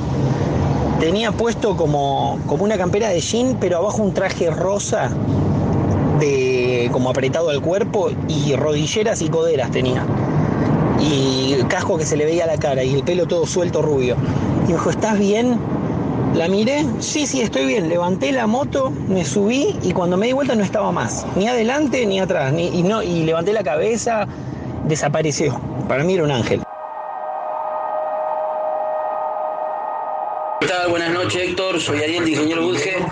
Sabés que con respecto a eso de las plazas y de las hamacas, a mí me pasó una vez en Parque Patricios. ¿Viste con esos eh, que son esos pedales? Que son esos pedales para hacer ejercicio. Bueno, ahí eh, eh, yendo para el lado del Hospital Churruca, creo que de esos lados más o menos, pero adentro del Parque Patricios. Había uno que se movía, fue de día, pleno día, a la mañana, el se movía solo. Era ponerle tres de esos pedales, uno el del medio se movía solo. Yo lo miré de lejos y dije, me empezó a llamar la atención cuando vi que era el único que se movía, se movía, se movía, se movía, se movía. Y lo otro no. Porque se habló mucho. Porque viento tampoco había. Pero ¿sabés que no le... Me estás haciendo acordar ahora y siempre me acuerdo, pero bueno, ahora lo tengo... Gracias al programa ustedes lo puedo contar.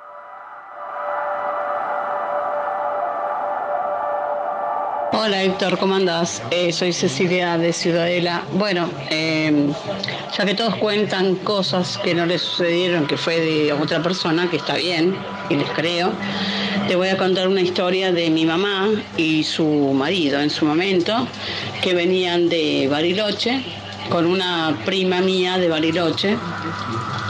Venían por la ruta para Buenos Aires, o sea, para Argentina, o sea, no, para Argentina no, para Buenos Aires y eh, una noche oscura, obviamente con la luna, iban por la ruta y este lo, lo que vio mi mamá y lo que vio, lo que vieron todos, los tres, porque el marido de mi hija también lo vio en su momento, eh, es una persona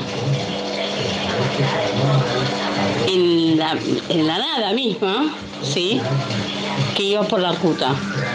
Pero cuando la ven, no tenía pies. O sea, era como que iba levitando. O sea, no, no, no, no tenía pies, no se le veían los pies. Entonces, este, mi prima le dice a mi mamá, eh, tía, ¿viste esto? Sí. Y mi mamá le dice al marido, ¿vos viste eso? Sí, pero siguieron, ¿viste? Onda, siguieron. Era una persona no se le veían los pies, pero tenía capucha, iba caminando por la ruta. que fue, no sé, pero a mí ya me da un poquito de cosita. Bueno, besos, los quiero, chau chau. Los quiero todos. Son divinos. Gracias, eh, 10 de la noche, 21 minutos. El sábado se estrenó el mano a mano paranormal con los inspectores paranormales y con Fabián. Tras un día de lucharla, te mereces una recompensa, una modelo, la marca de los luchadores. Así que sírvete esta dorada y refrescante lager, porque tú sabes que cuanto más grande sea la lucha, mejor sabrá la recompensa. Pusiste las horas, el esfuerzo, el trabajo duro. Tú eres un luchador y esta cerveza es para ti. Modelo, la marca de los luchadores. Todo con medida, importada por Crown Imports, Chicago, Illinois. With Lucky Land slots, you can get lucky just about anywhere. Dearly beloved, we are gathered here today to. Has anyone seen the bride and groom? Sorry, sorry, we're here. We were getting lucky in the limo and we lost track of time. No, Lucky Land Casino, with cash prizes that add up quicker than a guest registry. In that case, I pronounce you lucky. Play for free at LuckyLandSlots.com. Daily bonuses are waiting. No purchase necessary. Void where prohibited by law. 18 plus. Terms and conditions apply. See website for details. Fabiana King, que está en vivo conmigo. Hola, Fabiana, ¿cómo te va? Fabiana, ¿estás ahí? Como siempre, sí, estoy acá. Bienvenida. Estoy acá en Mar del Plata, trabajando, haciendo limpiezas, viste, todo lo que es energía, que el mar es tan poderoso. Qué bueno. Bueno, oíme, el sábado se estrenó el mano a mano con los inspectores, con vos, hubo mucha repercusión. Pero vos sabés que mucha gente me habló de tu marido. Le vamos a contar a la gente que pueden ver el episodio en mi canal de YouTube, en arroba trasnoche paranormal, arroba trasnoche paranormal. A tu marido le dicen Toto, él es Toto. oyente del programa y vos llegaste a nosotros gracias a él, ¿no? Es verdad, esa es la historia. Yo llegué a ustedes, a él, que es fanático del programa, le encanta, todas las noches los escucha y él tiene muchas historias, muchísimas, muchísimas para contar.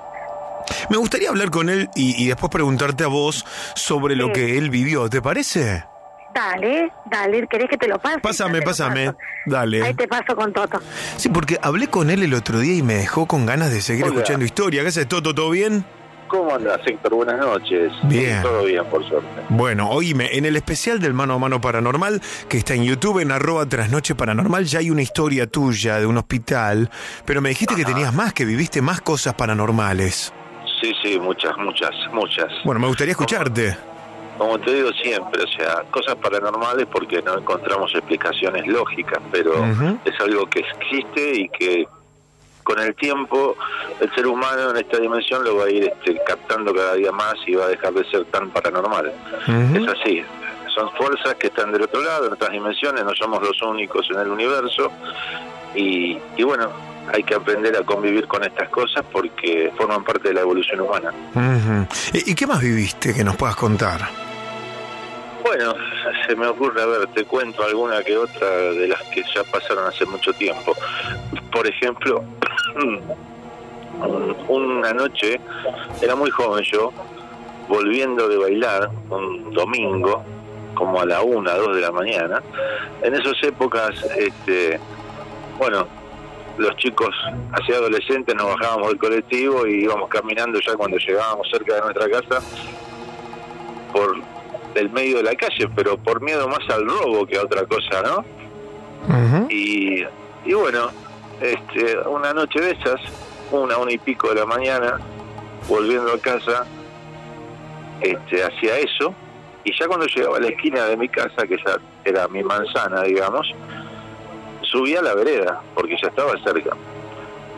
Una vereda que faltaba mucha luz, en ese momento había poca luz, y siempre como te digo, teniendo miedo de que nos robaran, de que nos asaltaran, no otra cosa. Cuando estoy llegando a dos casas de la mía, encuentro así como un bulto en el piso y fue impresionante porque me quedó marcada para toda la vida esa, esa cara, esa, ese rostro. Eh, cuando estoy llegando veo ese bulto que se mueve pensando que podía ser algún gato, algún perro, y se da vuelta y veo unos ojos rojos, pero rojos como dos luces terriblemente fuertes, que me quedaron pero para toda la vida grabado. Bueno, Ujú. entré rápido a mi casa porque me, me- me paralizó un poco el miedo en ese momento. Yo era muy joven, estoy hablando de 15, 16 años que yo tenía en ese momento. Bueno, me fui a dormir. Al día siguiente le cuento la historia a mi abuela y a mi madre que estaban en casa. Y le digo, sí, ayer me pasó tal, tal y tal cosa. Ustedes no saben lo que me pasó. Uy, se quedaron, escucharon, sorprendidas. Al poco tiempo mi abuela, que solía hacer los mandados, después de un día, dos, tres, no me acuerdo, le cuenta a mi mamá. ¿Viste lo que contó Toto ese día? Sí, me dice. Bueno, en esa casa vivían dos mujeres que le gustaba hacer hechicerías. Todo el tiempo, todo el tiempo. Y yo no lo sabía. Yo no lo sabía. Qué bárbaro. Sí, sí. Este, nunca fui así de impresionable ni sugestivo. Y las cosas que me pasaban a lo largo de los años fueron siempre así, de sorpresa. Siempre de sorpresa. O- oíme, y, y me contás una más que hayas vivido quizá mm, más en el sí. tiempo, más acá en el tiempo? Sí, sí. Te cuento una un poquito más grande. Yo A ya ver. 18, 19 años. Este, bueno, me despierto, ¿viste cuando tenés esos sueños profundos y relajantes que estás bien dormido y que estás descansando, que sos inconsciente de eso, pero que estás descansando, sentís que estás descansando bien? Estaba en mi habitación durmiendo, tendría 20 años. Este, tranquilo, ¿no? Y de repente me despierto como de la nada, o sea, pero viste cuando decís, me desperté, pero siento una mano que me toca el rostro en la oscuridad de la habitación. Siento una mano que me toca el rostro y no me deja girarlo, o sea, que estaba como quieto, yo no me podía mover el rostro, pero a su vez no me infundía miedo, al contrario, me daba serenidad, paz. También, un tiempo así como, no sé, un minuto habrá sido que sentí ese rostro, esa mano en mi rostro, pero bien, bien patente y con una serenidad tremenda. Listo, pasó, pude girar el cuerpo, la, cabeza, me dormí de nuevo. A la mañana, algo parecido, también le cuento a mi madre que siempre compartíamos, a ella también tenía muchas de estas cosas. Bueno, le cuento y se queda. Digo, bueno, me pasó así, así, ¿no?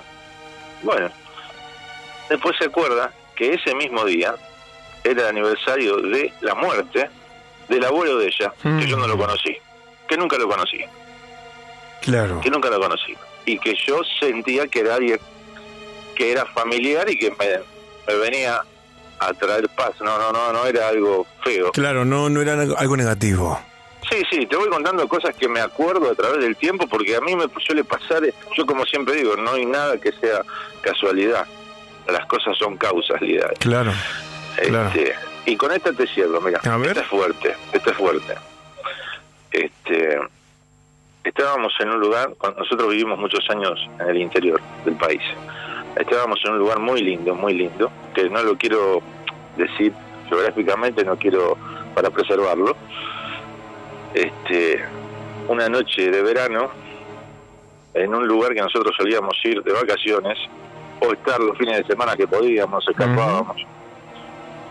Eh, en un lugar que tenía unas cabañas, una pileta hermosa, un río al lado de la cabaña que pasaba con agua cristalina y al lado de esa, en ese mismo río un puente colgante para cruzarlo caminando, había un sendero del otro lado que salías a un camino de montaña, que a mí me encantaba estar en ese lugar porque en ese momento vivía con muchas presiones laborales y cada vez que nos escapábamos a ese lugar este, yo tenía la facilidad de poder comunicarme subiendo ese camino de montaña por celular.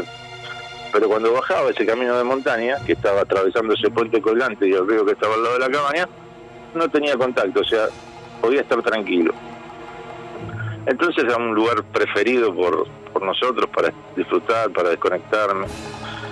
Una noche, en ese mismo lugar, ya los chicos estaban durmiendo, me puse a mirar las estrellas en el medio de ese puente colgante que te digo que estaba entre medio del arroyo, entre el lado de la cabaña y el otro lado el camino hacia la montaña, ¿no?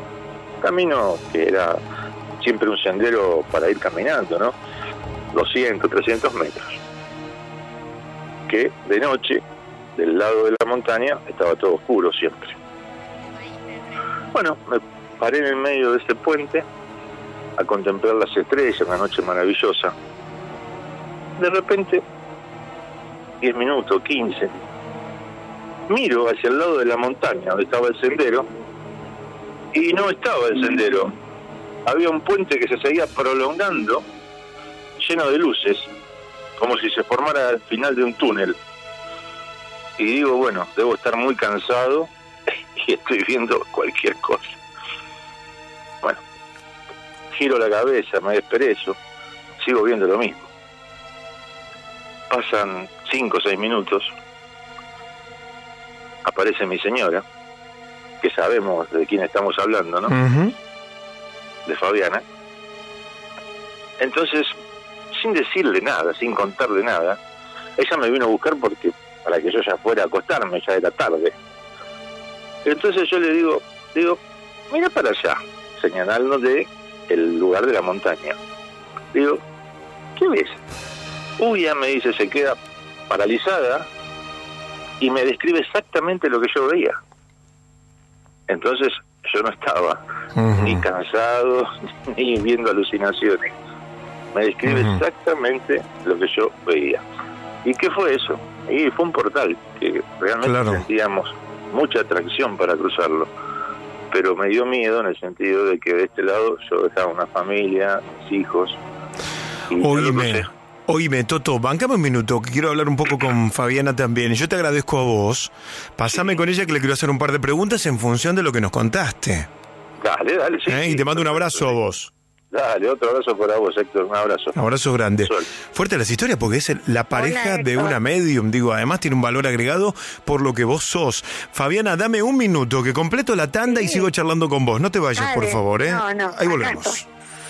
No te puedes bajar del auto porque quieres saber cómo termina la historia. La noche paranormal. Hasta la medianoche. En 1015. La Pop. Seguí en sintonía con Héctor. En 1015. La Pop. Buena que está la artística nueva, ¿eh? Gracias a la gente de Pop. Fabiana, ¿estás ahí?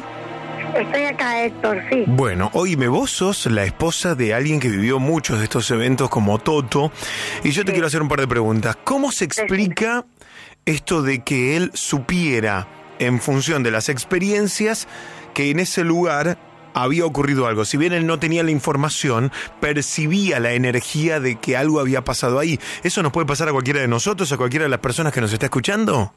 A ver, eso puede pasar a cualquiera de las personas que tienen intuición, porque cualquiera le puede pasar.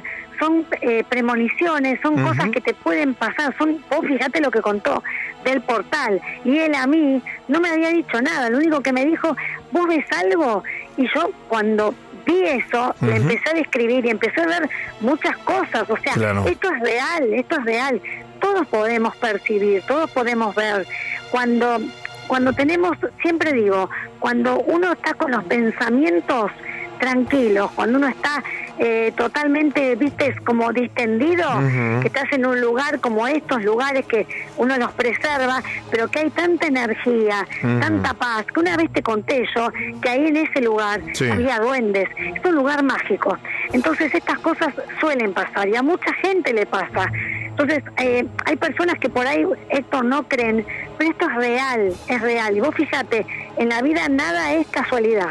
Él es mi marido y le pasan cosas muy parecidas a las que me pasan a mí. O sea, yo soy medium, pero él percibe todo lo que lo que va pasando, lo percibe de alguna manera. Y esto fue muy fuerte, le pasaron muchas historias, como a mí. Oíme, y me me pongo en el lugar de alguien que nos escucha y dice, empecé a trabajar en tal lado, o me mudé y percibo una energía extraña en el lugar de trabajo, en la oficina que me dieron, en el galpón en el que tengo que hacer seguridad, en la casa a la que me mudé. ¿Qué puedo hacer? Porque vos decís que es una intuición, una, una especie de certeza que uno tiene sin tener información. Pero ¿qué recomendás hacer? ¿Hay que hacer algo si uno no está cómodo en el lugar al que recién llegó? Sí, cuando pasan estas cosas, que es muy, muy común muy frecuente Sí, claro. que pasa eh, en una fábrica, en un lugar, en la misma radio, qué sé yo, en cualquier lado, en un canal de televisión, lo que hay que hacer enseguida es hacer la señal de la cruz, si sos creyente, si no crees en la señal de la cruz, porque también hay gente que no cree, que cree Claro. en otras cosas, y todo es, es viable, eh, lo que se hace es siempre protección, decir, voy a entrar a este lugar con toda la actitud, con toda la serenidad, con toda la armonía y la paz, y que me pasen cosas buenas, lo decreto, así es y así será, siempre decretando en lo positivo y siempre diciendo la palabra final que es así es y así será. Yo en el lugar que voy a entrar siempre invoco las cosas buenas, porque hoy por hoy eh, yo noto, Héctor, que la gente está muy nerviosa, que siempre están pensando mal, y no, hay que pensar bien para poder Claro. en positivo. No es fácil, ¿eh? pero siempre en estos lugares lo recomendable es limpiarlos, cambiar los objetos del lugar. Cuando hay un objeto que vos ves, que tenés la intuición que ese objeto no te gusta, sacalo del lugar, sacalo de tu casa, sacalo de tu trabajo, cambiá siempre los muebles, teniendo los mismos muebles, pero cambiarlos de lugar. Así tengas un lugar chiquito, Claro. una oficina súper chiquita, cambiarlos de lugar permanentemente.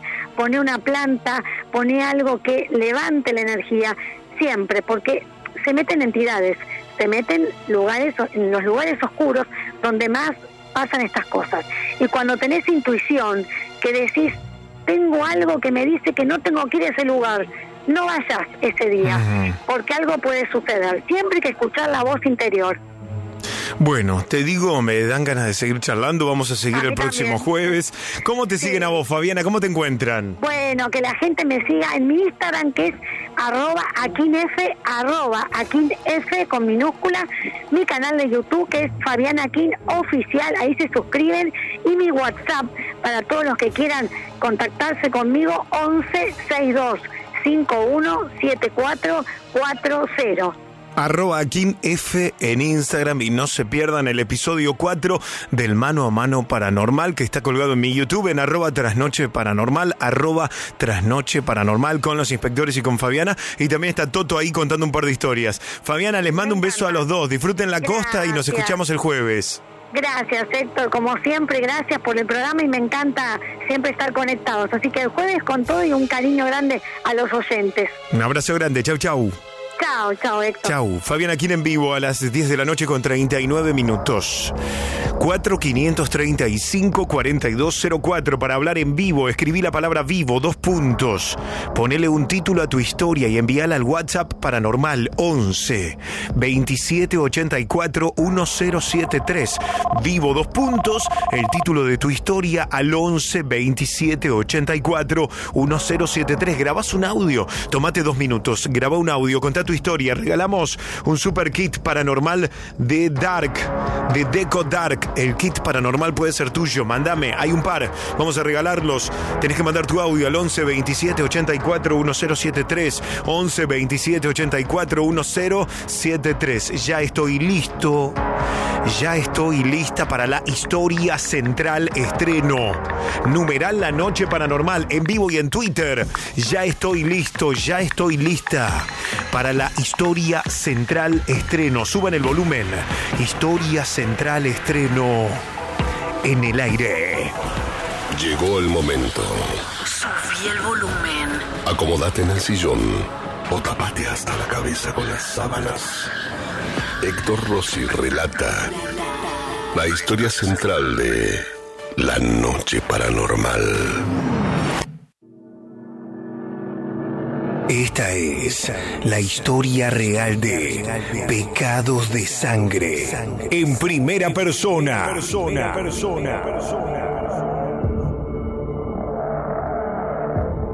Sigo a este programa desde hace mucho. Cuando pongo la radio me sorprendo al oír las anécdotas de otras personas y darme cuenta cómo en mi familia nos tomamos tan a la ligera estos fenómenos paranormales. Hoy en día ya no tengo esas vivencias. Quizá fue por mi mujer, que me hizo dar cuenta que eso no era normal, que no podía seguir viviendo así. Todo empezó siendo yo muy pequeño. Me acuerdo la primera vez que vi una silla moverse sola en la cocina. En ese momento tenía tres años. No sé ni qué pensé. Con eso les digo todo. A veces cenábamos y un cuadro se caía de la nada. Mis padres ni se inmutaban. Una mañana vi pasar a una señora de cabello largo que caminaba por el pasillo y entraba al baño. Me quedé en la puerta preguntándole si podía prender la tele. Me pegué tremendo susto al oír la voz de mi madre, que venía por atrás, preguntándome con quién estaba hablando. Yo era muy chico. En esos tiempos no me cuestionaba mucho las cosas. Ni por qué nos mudábamos de manera constante. Cuando tuve ocho años, comencé a pensar que en todas las casas había fantasmas, que era mala suerte. Me acuerdo bien esa noche de la casa en Venado Tuerto. Mi padre nos despertó a todos.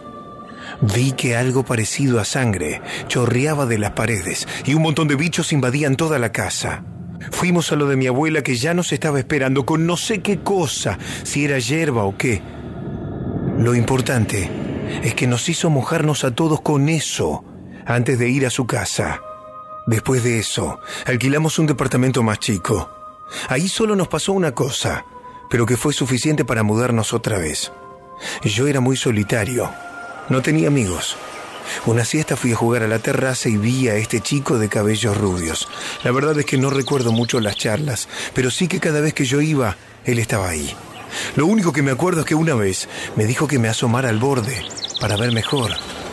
Lo hice. El portero del edificio que me salvó me dijo que vino a ver que yo tenía medio cuerpo fuera de la vista. Después nos enteramos que años atrás, un chico rubio había tenido ahí una caída mortal. Imagínense ustedes que me fui acostumbrando a estas cosas. En la escuela me cargaban por retraído. Eso era ya en octavo grado. Una mañana me cansé y enfrenté a ese que me vivía jodiendo. Yo me acuerdo solo de darle un par de trompadas. Lo que sí vi, que me dio mucho miedo, fue que entre los que estaban mirando la pelea, no eran todos compañeros. También había una vieja de ropas antiguas, cabello gris y dientes amarillentos. Dejé de verla porque un profesor me estiró hacia atrás agarrándome del pelo. ¿Sos loco, pibe? Ahí me di cuenta que le había apuñalado la mano varias veces al otro con un compás. Mis papás sabían algo, pero no querían decirme nada a mí o a mi hermano mayor. Él también estaba cansado de vivir cosas extrañas en la familia. Cuando llegó la guerra de Malvinas, él fue convocado. Me acuerdo que antes de irse me dijo, pude con todo lo que nos viene pasando. Esto no es nada. Yo supe de su muerte antes de que nos dieran aviso. Una noche la puerta de mi cuarto se abrió. Ahí estaba mi hermano, con la cara horriblemente quemada, acompañado a cada lado por una anciana, como la que yo había visto. Las dos tenían ropas viejas y dientes podridos. Me saludó con la mano y después la puerta se cerró. Yo estudié diseño, después conseguí trabajo como ilustrador para una revista. Me fui a vivir solo. Más de una vez encontré tinta volcada en la hoja o marcas de manos que no era la mía. Me acuerdo que una vez contraté a una muchacha para que me limpiara el departamento. Volviendo del laburo encontré una ambulancia y un montón de policías. Los vecinos me contaron que la mujer de limpieza se había tirado por el balcón, matándose en el acto. Lo de los gatos creo que es de las cosas más siniestras que me pudieron haber pasado. Es más, si yo no hubiese tenido un trabajo que implicara estar muchas horas fuera de mi casa, los vecinos me habrían culpado a mí. La cuestión es que los gatos iban a morir a mi casa. No eran todos gatos ancianos, algunos eran jóvenes y fuertes. Yo creo que algo los atraía y mataba. Eso hizo que me tuviera que mudar de departamento. Fui a una casa con patio. Pude haber alquilado algo con dos pisos, pero ya me imaginaba que iba a oír pasos por la noche subiendo la escalera. A veces me despertaba el sonido de las ollas que se caían solas. Una vez me asomé por la ventana y vi a una de esas viejas caminando por el patio. Decidí ignorarla. Al otro día era mi día libre. Me quise sentar en mi patio a tomar mate y noté algo extraño. La tierra estaba como removida. Me agaché y comencé a excavar con las manos. Encontré un pequeño pozo con una bolsa dentro. Sentí náuseas al ver huesos amarillentos dentro de la bolsa. No quise llamar a la policía. Había un cementerio a pocas cuadras. Por la noche fui y tiré la bolsa al otro lado del muro. Poco después escuché por la radio. Nadie lo pudo ver, pero el profanador se arrepintió y devolvió los huesos. A veces hacían menos daño, pero igual molestaban. Me acuerdo que una noche traje a una mujer a mi casa. Se fue antes de tiempo. Le pedí un taxi. Antes de irse me dijo que le hubiese dicho que vivía con mi abuela, que se sintió incómoda cuando fue al baño y la vio en el pasillo. Estas son solo mis experiencias. Sé que mis padres también vivían cosas similares. Pero sinceramente, ellos nunca querían decirme nada y yo no preguntaba. Digamos que fui naturalizando a los fenómenos paranormales. Recién cuando tuve mi primer hijo fue que me preocupé. Una tarde cuando tenía tres años, desapareció de la casa. Todos los vecinos nos ayudaron a buscarlo. Supongo que los prejuicios salvaron la vida de mi hijo. Fuimos a buscar en un descampado, atrás de la casa, de un tipo con fama de sátiro.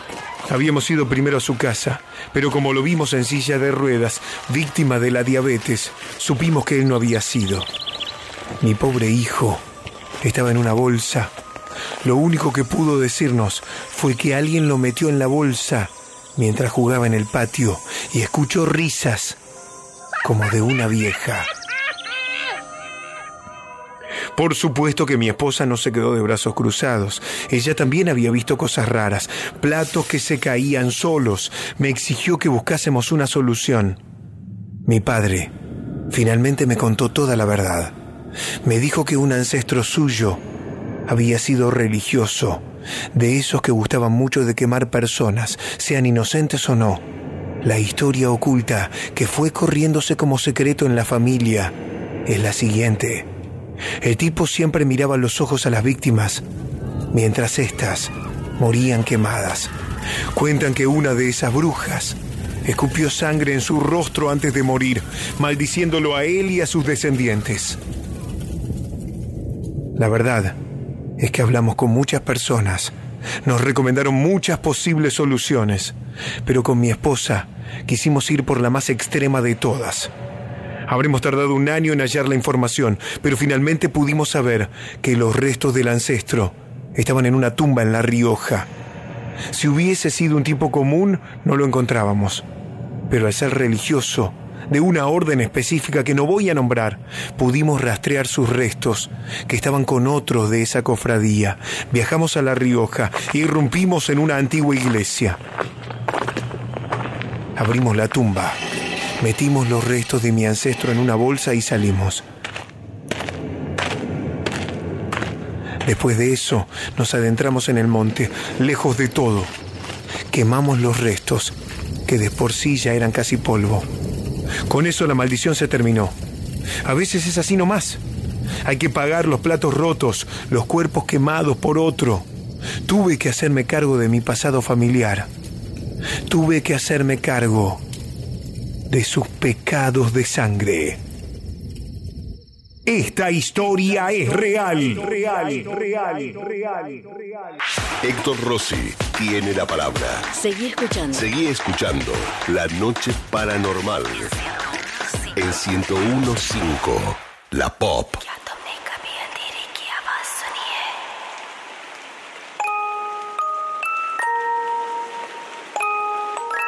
Hola chicos de esta noche paranormal, quería contar mi historia sobre eh, cuando uno ve el- cosas paranormales estando en la cama.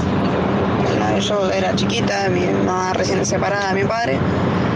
Yo dormía con ella, eh, no sé, tendré, no sé, 10 años, 12. Y nada, en una de esas noches me desperté y vi una silueta negra parado al lado de ella. Eh, obviamente dije, bueno, mi- mis padres están separados, era mi padre. Eh, con el correr de los días le pregunté a él dijo que nunca entró a casa, él no entraría sin avisar. Mi hermano tampoco estaba, así que evidentemente algo más era. Gracias chicos, los escucho todas las noches. Hola Héctor, ¿cómo estás? Buenas noches, soy Lean de, de Quilmes. Te cuento rapidito lo que me pasó, Héctor. Eh, bueno, yo soy personal policial. Venía, iba en mi auto a la madrugada para mi casa. Había salido del servicio, ¿no? Eh, iba de civil. Y eh, bueno, yo soy devoto del santo de San Ramón. Así. Tras un día de lucharla, te mereces una recompensa, una modelo, la marca de los luchadores. Así que sírvete esta dorada y refrescante lager, porque tú sabes que cuanto más grande sea la lucha, mejor sabrá la recompensa. Pusiste las horas, el esfuerzo, el trabajo duro. Tú eres un luchador y esta cerveza es para ti. Modelo, la marca de los luchadores. Todo con medida, importada por Crown Imports, Chicago, Illinois. Hello, it is Ryan, and I was on a flight the other day playing one of my favorite social spin slot games on chumbacasino.com. I looked over the person sitting next to me, and you know what they were doing? They were also playing Chumba Casino. Coincidence? I think not. Everybody's loving having fun with it. Chumba Casino is home to hundreds of casino style games that you can play for free anytime, anywhere, even at 30,000 feet. So sign up now at chumbacasino.com to claim your free welcome bonus. That's chumbacasino.com and live the Chumba life. No purchase necessary. Group. Void prohibited by law. See terms and conditions. 18 plus. muchísimos años. Y de repente se me pone un auto atrás eh, como a 50 metros y, una avenida oscura donde no había nadie, atrás mío como a 50 metros. Y a poco se fue acercando, se fue acercando y escucho como una voz, cosa que nunca me pasó, que me dice, tené cuidado. Cuando me dice eso, automáticamente miré el auto de atrás por el espejo retrovisor, acelera, era un, auto negro, acelera, se me cruza y bajan tres tipos armados, el acompañante y dos de atrás. Bueno, te imaginas que no lo dejé ni bajar, cuando pisaron el suelo estaban los tres armados, lo vi con las armas en la mano. Cuando pisaron el suelo, que se salieron del auto, bueno, la voz de alto policía y, y, ahí mismo ellos efectúan disparos y bueno, comenzó a dispararle desde adentro del auto. A uno logro impactarlo con una, con una munición y bueno, los otros se tiran adentro del auto y salen arando y dejan al herido ahí tirado. Pero si no era por esa voz, eh, quizás me dormían, ¿eh? porque venía medio dormido y cansado del trabajo. Héctor Mona, un abrazo, muy bueno el programa.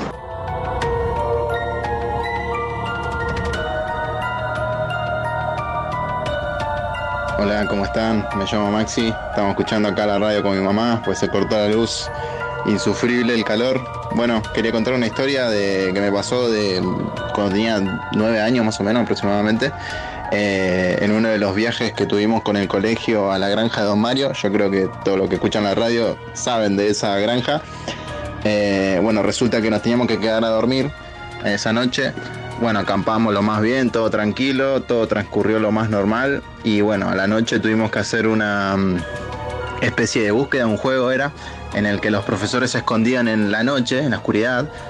Y nada, los alumnos en grupos tenían que ir buscando, buscándolos y eh, anotar como que ellos te firmaban el papel, como que ya lo- los habías encontrado. Eh, bueno, yo era uno de los pocos que tenía linterna, porque no todos tenían, y el de la linterna era como el súper poderoso, ¿no? El que podía guiar a todos. Bueno, resulta que cuando estábamos en el grupo, imagínense, ¿no? La situación de estar eh, en total oscuridad en un campo que no conoces, más de chiquito, que son mucho más eh, eh, manijero, mucho más imaginativo, y bueno, eh, yo me separé del grupo, bueno, la típica historia, pero bueno, fue, fue así. Me separé del grupo para seguir buscando. También más para que nada, para boludear. Y bueno, nada, estaba en plena oscuridad. He llegado a encontrar un profesor, pero en una voy a la parte de atrás de lo que sería el edificio principal de la granja eh, y veo en una esquina y veo algo súper súper oscuro en, en la oscuridad, algo más oscuro cerca de la pared, algo súper enorme que en ese momento me hizo cagar todo de- me asusté muy zarpado y nada, me, obviamente me fui corriendo súper cagado y me, quería meter en el camping, no quise jugar un, eh, más ese juego y, nada, eh, quedé súper ahí traumado. Y bueno, y al otro día que fui a, a, chequear ese mismo lugar eh, en el que estaba, en el que me asusté por, por ese, esa cosa alta que me, que me encontré, era como que en esa misma esquina había como un, un manchón que, que bueno, que, que, quedó ahí como la marca, ¿no? Eh, bueno, nada, esa era la historia. Muchísimas gracias por escucharla y nada, saludos a todos. Noche Paranormal. Viví al aire una nueva hora en 1015. Son las 11 de la noche. Estás en la pop. Una historia tras de otra. Un relato más escalofriante que el anterior. Este es tu ritual radiofónico de todas las noches. Hasta la medianoche, escuchas La Noche Paranormal. Héctor Monita, buenas noches. El día de San Fernando. Eh, bueno, quiero contar mi historia. Me pasó en, una fábrica, trabajaba y hacíamos tarjeta magnética, la de los celulares anteriores viejos. Bueno, era un depósito en Florida, el cual estaba la, planta y había para llegar a la cocina, digamos, tenías que cruzar un patio y después arriba estaba la, cocina. Yo trabajaba de noche, un día voy cerca de las 2 de la mañana a la cocina a hacerme un café porque ya estaba cansado, tenía sueño. Paso a la entrada cuando subías arriba, la, la las entradas, digamos, estaban los baños, mujer y hombre. Y en el baño de las mujeres eh, estaban las canillas abiertas eh, al tope, ¿viste? Eh, parecía raro porque a la noche trabajaban pocas mujeres, dos o tres, no me acuerdo. golpeé, llamé a ver si había alguien, no había nadie, la cerré. a un pasillo al fondo estaba la cocina. Cuando estoy yendo para la cocina, una de las puertas se mueve sola, no se cierra, pero se mueve un poco. ya me llamó la atención. Entonces, bueno, me, me hago un café, lo pongo a calentar en el microondas, 30 segundos y se parte la taza en cuatro, pero eh, milimétricamente, milimétricamente en cuatro se partió. Ahí ya me cagué todo, desenchufé el, microondas, lo dejé así nomás y estoy saliendo, cuando salgo, la puerta de la cocina y si se cierra de un portazo pero terrible y no había viento. Cuando estoy saliendo, eh, paso otra vez, digamos, por la entrada que estaban los baños y otra vez el baño de las mujeres, la, el agua eh, abierta a tope. No, no, el cagazo que me pegué, no, no te haces una idea. Estaba blanco, llevé blanco a, la parte de producción, digamos. Mis compañeros decían qué pasó, viste, le conté y dicen que siempre pasaban cosas paranormales ahí. Siempre. Los, dice que había mucha gente de seguridad que renunció porque en lo que era el depósito era una locura cómo se movían las cosas solas y nada. A ver, dicen que ahí había mataban gente o encerraban gente en la época de la dictadura, pero bueno, eso ya es incomprobable, pero bueno. Y a los dos días renuncié en el trabajo, la verdad no, no pude, no pude seguir. Hola Héctor, yo soy Julián de Orlinga y la siguiente historia le pasó a mi abuela. Le ocurrió más o menos en el 2019. Era como un, un tiempito después de que falleciera mi tío. Recuerdo que ese que ella vino a pasar unos días acá en mi casa y recuerdo que más o menos dos, dos y media de la noche, no sé, más o menos ahora, dice que ve a alguien en la puerta de mi cuarto, dice, pensando que era mi hermano, dice, Matías, ¿sos vos? Matías, dice, y dice que vea que, que se parece acá y no, no respondía y que al día siguiente cuando vino a mi hermano le pregunta si, si había venido acá. Dice que él en ningún momento apareció acá en el medio de la, noche. Yo lo que pienso que era que era mi tío tratando de despedirse de ella. Hola Héctor, ¿cómo estás? Te habla Rodríguez Roque. Te cuento mi historia que me pasó cuando tenía 14, 15 años más o menos. Esto ocurrió en la provincia de Misiones. Estábamos en la casa de mi mamá y mi mamá justo ese día había viajado a 100 kilómetros a ver a mi abuelo que estaba internado en, una, en un hospital, ¿no?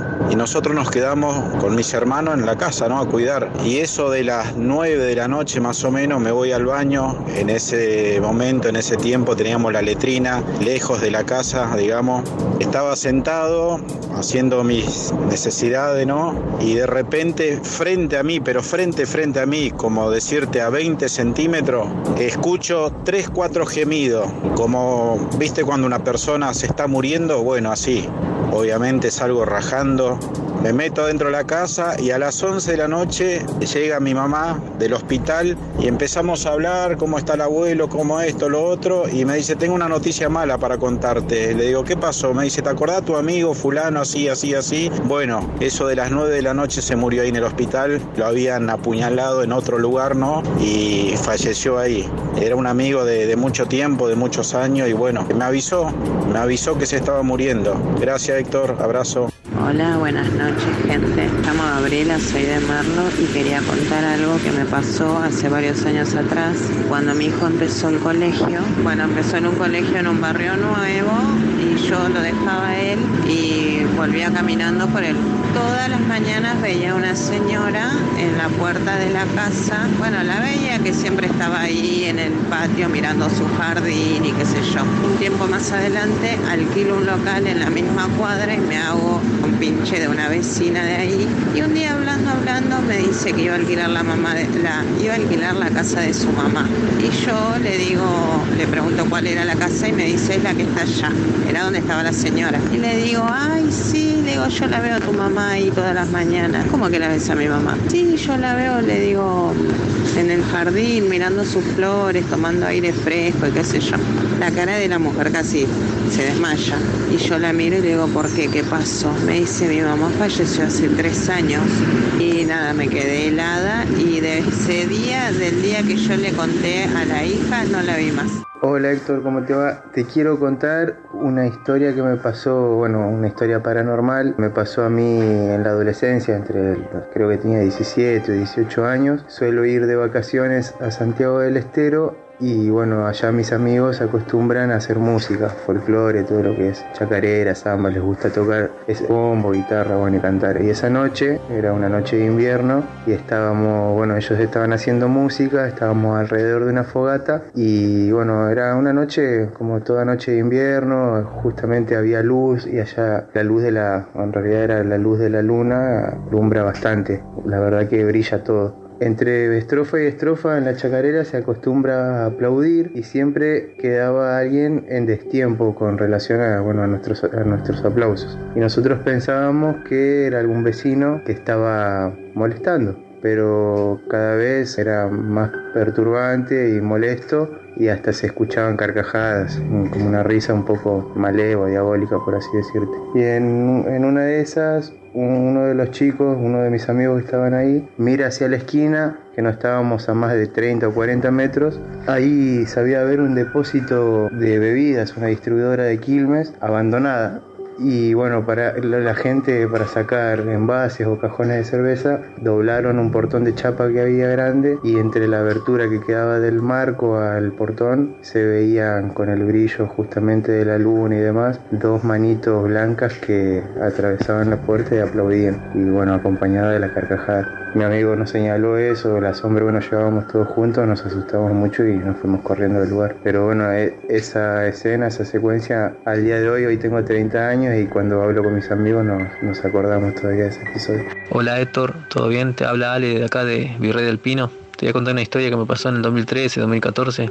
Yo laburaba con un arquitecto acá en, San Justo, ¿viste? El arquitecto este agarraba laburo para llenar volquete, limpiar las casas, cortar pasto, toda la movida esa, ¿viste? Aparte, los sábados. O viernes y sábado, ¿viste? Y entonces me llamó para hacer un laburito que teníamos que limpiar para llenar volquete. Y me dice, apenas llegamos a la casa ahí en San Justo, ¿viste? Por atrás de la universidad. Me dice, mira, Ale, vos tenés que hacer esto. Me dice, limpiar toda esta basura que está acá en el quincho arriba, tirarla todo para abajo y para llenar volquete, me dice. Después una vez que terminás ahí, bajá y le a raspar el techo, las pinturas que está todo flojo y todo eso, me dice. Una vez que ya terminada, me dice, me llamá y así te pago, me dice, ¿viste? Bueno, el loco se fue, me dice, tranca todo acá que, que yo voy a venir la tarde, me dice. Cualquier cosa, pero me pego una vuelta, me dice, ¿viste? Si no, mandame un mensaje y eso. Y bueno, y pasó que, bueno, me voy arriba a limpiar todo lo que me dijo, ¿viste? A limpiar todo en el quincho, ¿viste? Empiezo a tirar toda la basura para abajo, todo, ¿viste? Y había diario de la, la década del 80, muñecas grandes, todos viejas, ¿viste? Muñecas viejas, antiguas. Y empecé a limpiar todo, ¿viste? Y llega la hora de comer, la hora de, de, desca- de descanso, ¿viste? Las 12. Bajo así, ¿viste? Me preparo dos tachos para poner una, una para sentarme y el otro para poner la comida, ¿viste? Enfrente mío.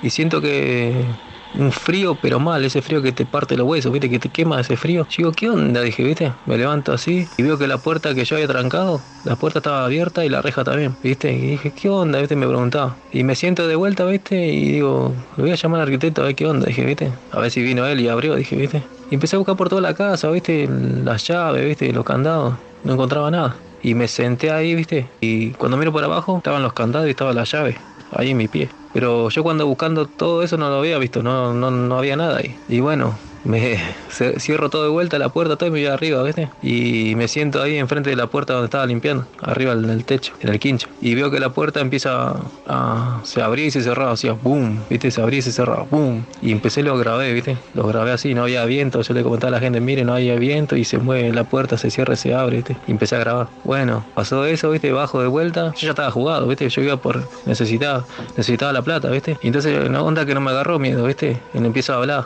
le empiezo a hablar al espíritu este, ¿viste? Le digo, mirá, si, si vos estás enojado conmigo, yo déjame que termine mi laburo porque yo necesito la plata, le decía, ¿viste? Y déjame que termine el laburo y ya no vengo más, le digo, ¿viste?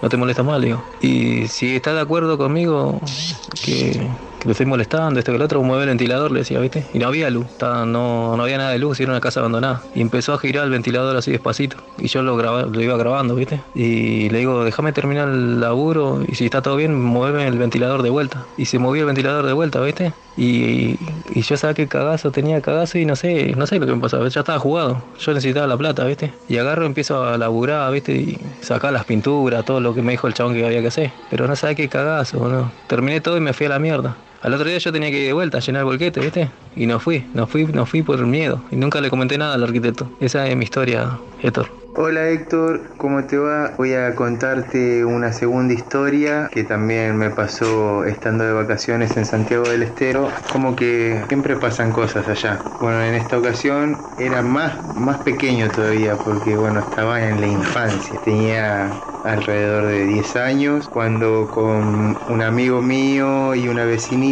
jugábamos a la escondida. Cuestión que nosotros fuimos a dar la vuelta a la manzana, o sea, a la calle de atrás, a escondernos. Todavía era medio, no está tan, tan poblado como ahora. Había terrenos baldíos, había campitos, bueno, justamente había una cancha y nosotros fuimos a escondernos atrás de un tronco que estaba tirado al costado de la cancha que supuestamente era el banco de suplentes de la cancha. Todo esto era de noche. Entonces estando escondidos ahí, mi amigo se da vuelta y dice, Hernán, mira eso. ¿Qué? ¿Qué? No. Mirá esos dos ojos, son dos ojos rojos. No, no. Y él se fue corriendo y yo me quedé como paralizado mientras esa cosa como una silueta muy grande, alta, se, se- cada vez se venía más hacia mí. Se veía los ojos rojos. Mi amigo pegó la vuelta, habrá hecho como cuatro o cinco pasos, retrocedió y me pegó el tirón para que corre, corra junto con él. Cuestión que nos fuimos corriendo y al día siguiente con mi papá y este amigo fuimos a recorrer la zona y había unas pisadas enormes de perros. Bueno, cuestión que yo no quería dormir en el patio de la casa de mi abuela porque en el verano acostumbran a dormir afuera por el tema del calor y demás. Yo esa noche tuve muchísimo miedo y no quise dormir.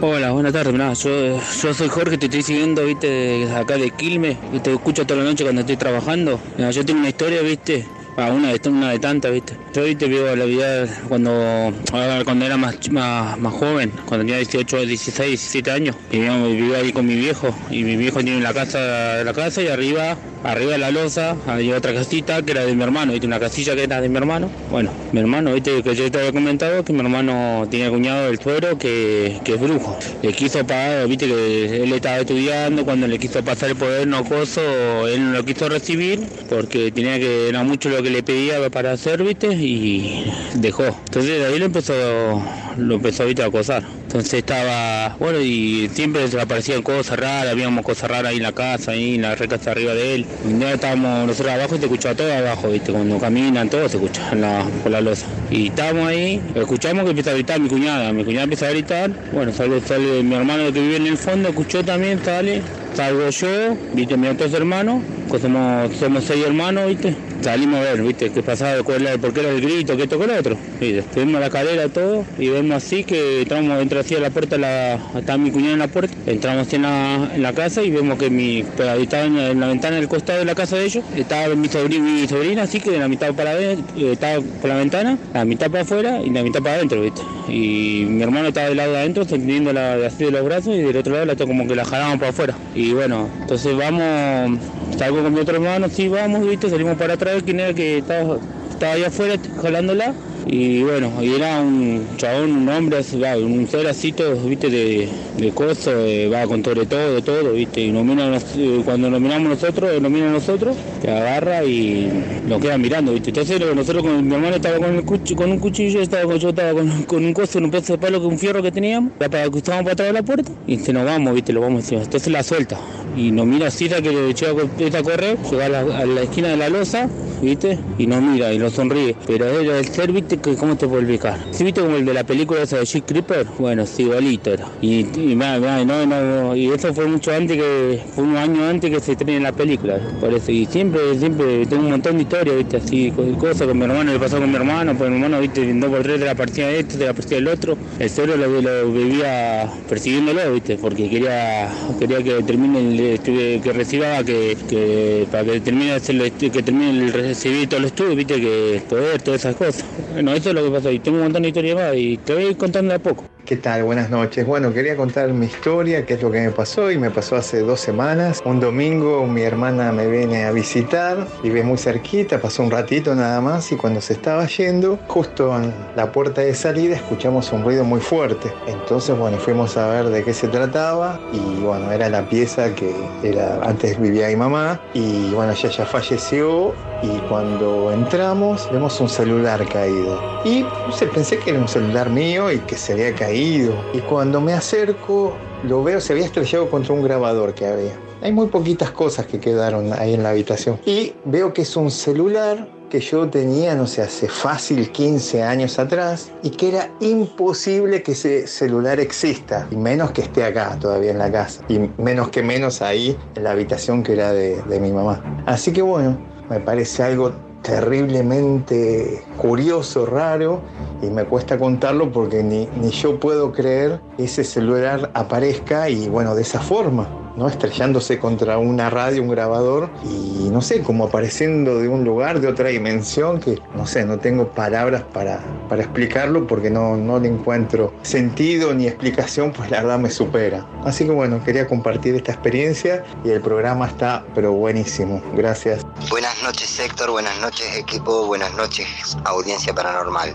Soy Alejandro de San Andrés. Bueno, mi comentario viene a colación de una historia que contó un oyente el pasado 27 y nombró al pastor Carlos Anacondia con sus campañas evangélicas. Esto fue en la década de los 80. Sí, yo en aquel entonces contaba con 13, 14 años de edad. Era miembro activo de una iglesia evangelista en la cual yo me congregaba en el grupo de jóvenes y adolescentes. Todas las iglesias de la zona participábamos de la campaña de, de Anacondia como camilleros, consejeros, sugieres, ¿cierto? O sea, distintos cargos. En, en mi caso, bueno, pude participar asistiendo como camillero en algunas ocasiones. Todos saben que los pastores evangelistas hacen imposición de mano cuando rezan y demás. Mucha gente se descompone, se desmayan. Entonces la campaña, y cierto, la, camp la carpa en realidad de la campaña, era más como una especie de hospital, era el lugar donde se llevaban a las personas que se sentían mal o se descomponían en medio de, de las charlas que daban a Condia, ¿cierto?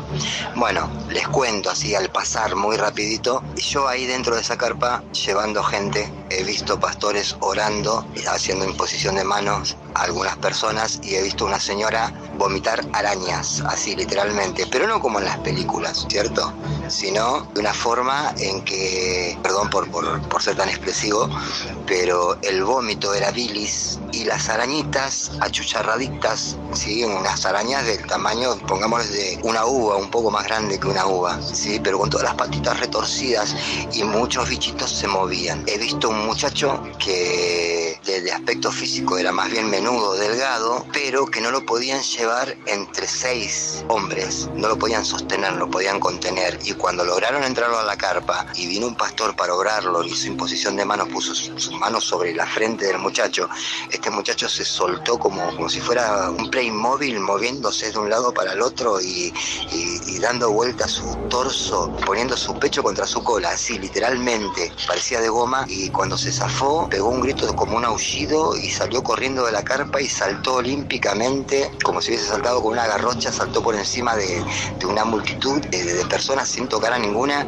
y se perdió corriendo en, en- en los yuyales. ¿sí? He visto, he visto cosas paranormales muy, muy, muy impactantes. Este comentario del, del pasado miércoles me trajo a colación esas, esos recuerdos que muchos profesionales cuando yo los he contado dicen que hemos sido partícipes de una psicosis masiva. ¿sí? No creo en las brujas, pero que las hay, las hay. Un abrazo enorme y gracias por estar. ¿Qué tal Héctor? Muy buenas noches. Te quería contar que hace un año más o menos fuimos a la iglesia de San Benito a bendecir un- unas medallitas que, que hemos comprado. Luego de bendecir las medallitas, cuando regresamos a nuestro hogar con mi esposa, empezamos a escuchar ruidos como que los chicos estaban corriendo desde las piezas hasta el baño. Subo por las escaleras y no había nada. Los chicos estaban durmiendo. Seguimos escuchando esos ruidos que abrían, cerraban las canillas, inclusive dejaron la canilla de agua caliente abierta, pero los chicos seguían durmiendo. Entonces mi mujer enciende la tele y entramos a buscar oraciones. Pusimos las oraciones, fue peor, fue peor, empezaron a correr más fuerte. Las, las ventanas de arriba, tenemos tres ventanas pequeñas arriba, empezaron a sacudirse. Se escuchaba la calecita donde colgamos la ropa, se escuchaba como giraba fuerte. Me acerqué por el baño, me fijé, regreso hasta el living y le digo a mi mujer que no da para salir a la terraza. Entonces mi señora siguió rezando conmigo hasta que amaneció. Estuvimos toda la noche en vela rezando. Cuando dejó de, de haber ruido, entró a amanecer, se escuchó, lo último que se escuchó fue la puerta, que nos golpearon la puerta y no la abrimos. Y desde ese momento, desde esa semana que pasó eso, la medallita que hicimos bendecir en la iglesia de San Benito, sin romperse la cadena, sin romperse el eslabón que sostiene la medallita, este, se separa, sale despedida, como que alguien lo arranca y lo tira, pero no se rompe. Bueno, esta es una de mis historias. Hola, buenas noches. Bueno, yo tuve una experiencia paranormal junto con mi novio cuando volvíamos de viaje sobre la ruta 5. Eh, Estábamos volviendo a nuestra ciudad de origen y cuando estábamos volviendo, digamos, tuvimos una experiencia bastante fuerte en la cual se nos acercó una sombra, una sombra blanca, la cual como que acarició el auto y cuando miramos en realidad no había nadie en la ruta, o sea, no había nadie, era imposible que justo enfrente, o sea, en el medio de la ruta haya alguien. Y realmente nada, fue una experiencia fuerte porque no, nunca supimos qué fue lo que pasó, nos quedamos eh, congelados que no, no sabíamos qué pasaba realmente. Así que bueno, nada, esa es nuestra experiencia paranormal que bueno nada fue bastante bastante temerosa porque bueno no, no sabíamos qué pasaba bueno les mando saludos gracias Hola, ¿cómo estás? Quería contarte algo que me sucedió la semana pasada. Yo trabajo en un supermercado y bueno, en la merienda, en el comedor se encontraba un chico, un cajero, metros, había en una oficina otra persona y bueno, yo subí a hacerme un café y bueno, no tenía justamente una cuchara, así que me camino unos metros del comedor. Saliendo del comedor tenemos a la derecha el vestuario de, damas, un metro más a la izquierda el baño masculino que, que cuenta con una puerta corrediza de chapa y adentro tiene dos compartimientos digitorios y bueno, este, bueno, cuando voy a buscar la cuchara a la oficina tengo que atravesar ese pasillo y cuando paso por el baño la puerta corrediza estaba abierta y los compartimientos abiertos, pero había una persona de blanco parado, dándome la espalda, yo creí que estaba orinando. Entonces a esto, que atiné fue a retarlo, le dije sucio, cerrar la puerta, no hagas eso, y continué con mi recorrido en hasta la oficina en busca de la cuchara que necesitaba. A mi regreso voy caminando y al pasar lo veo nuevamente parado, dándome la espalda, y bueno, lo dejé. Cuando estoy llegando al comedor, que eran a metro y medio, este, digo, no, tengo que volver a retarlo porque puede pasar cualquier persona, una chica, lo que sea, y lo va Y cuando regreso no había nadie. Lo comparto con mis compañeros de trabajo. En ese momento solamente estaba el chico que estaba merendando y yo en la planta alta. Y en la planta baja estaban todos los demás empleados. Lo comento a una, una empleada que hace bastantes, más de 20 años que trabaja en el mismo local. Me comentó que se rió al principio y luego me comentó de que puede ser dos cosas, que puede ser que un cocinero que falleció ahí en el supermercado y otro antes de ser supermercado ese lugar era un taller mecánico y dicen que en la planta alta se encontraba una de las maquinarias donde falleció uno de los obreros.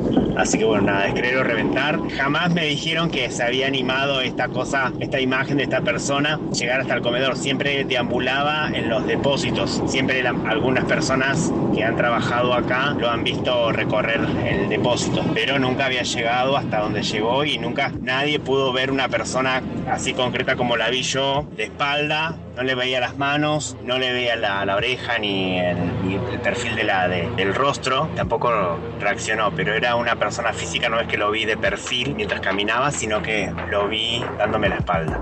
Buenas noches, les habla Andrea de Montevideo. Bueno, no sé tanto descubrí el programa y bueno, me reenganchó. Así que bueno, este, nada, acá estamos. Le voy a, a contar un- una pequeña, un, pequeño episodio que me pasó a mí viviendo con mi abuela una casa muy antigua. Les comento que en realidad la que siempre vio cosas Tras un día de lucharla, te mereces una recompensa, una modelo, la marca de los luchadores. Así que sírvete esta dorada y refrescante lager, porque tú sabes que cuanto más grande sea la lucha, mejor sabrá la recompensa. Pusiste las horas, el esfuerzo, el trabajo duro. Tú eres un luchador y esta cerveza es para ti. Modelo, la marca de los luchadores. Todo con medida, importada por Crown Imports, Chicago, Illinois. Okay, round two. Name something that's not boring. A laundry? Ooh, a book club. Computer solitaire, huh? Ah, sorry, we were looking for Chumba Casino. That's right. ChumbaCasino.com has over 100 casino style games. Join today and play for free for your chance to redeem some serious prizes. ChumbaCasino.com.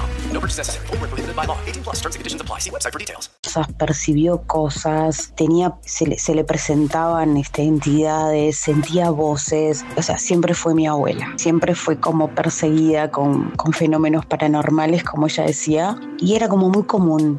O sea, en el sentido de que como que estaba acostumbrada, una persona de campo y como que siempre le pasaron o fue sensible quizás, tenía como esa sensibilidad de, de nada, de ver más allá, de, viste, de, de- de que, de que se le presentara alguna entidad, de que, no sé, de sentir, de sentir alguna presencia. Pero más allá de todos los, los episodios que ella nos contaba y que, y bueno, que vivió, yo puntualmente en su casa viví unos años y, y no, no percibía cosas que quizás obviamente ella sí. Hasta que un día al levantarme en la mañana, este, me dirijo a la cocina, que es una cocina muy grande, una casa muy antigua, muy alta. Y nada, me encuentro simplemente con el hecho que estaban todas las alacenas de la cocina abiertas, de par en par, todas abiertas. Los cajones todos hacia afuera, abiertos, donde uno deja cubiertos, bueno, todo, todo, todo abierto,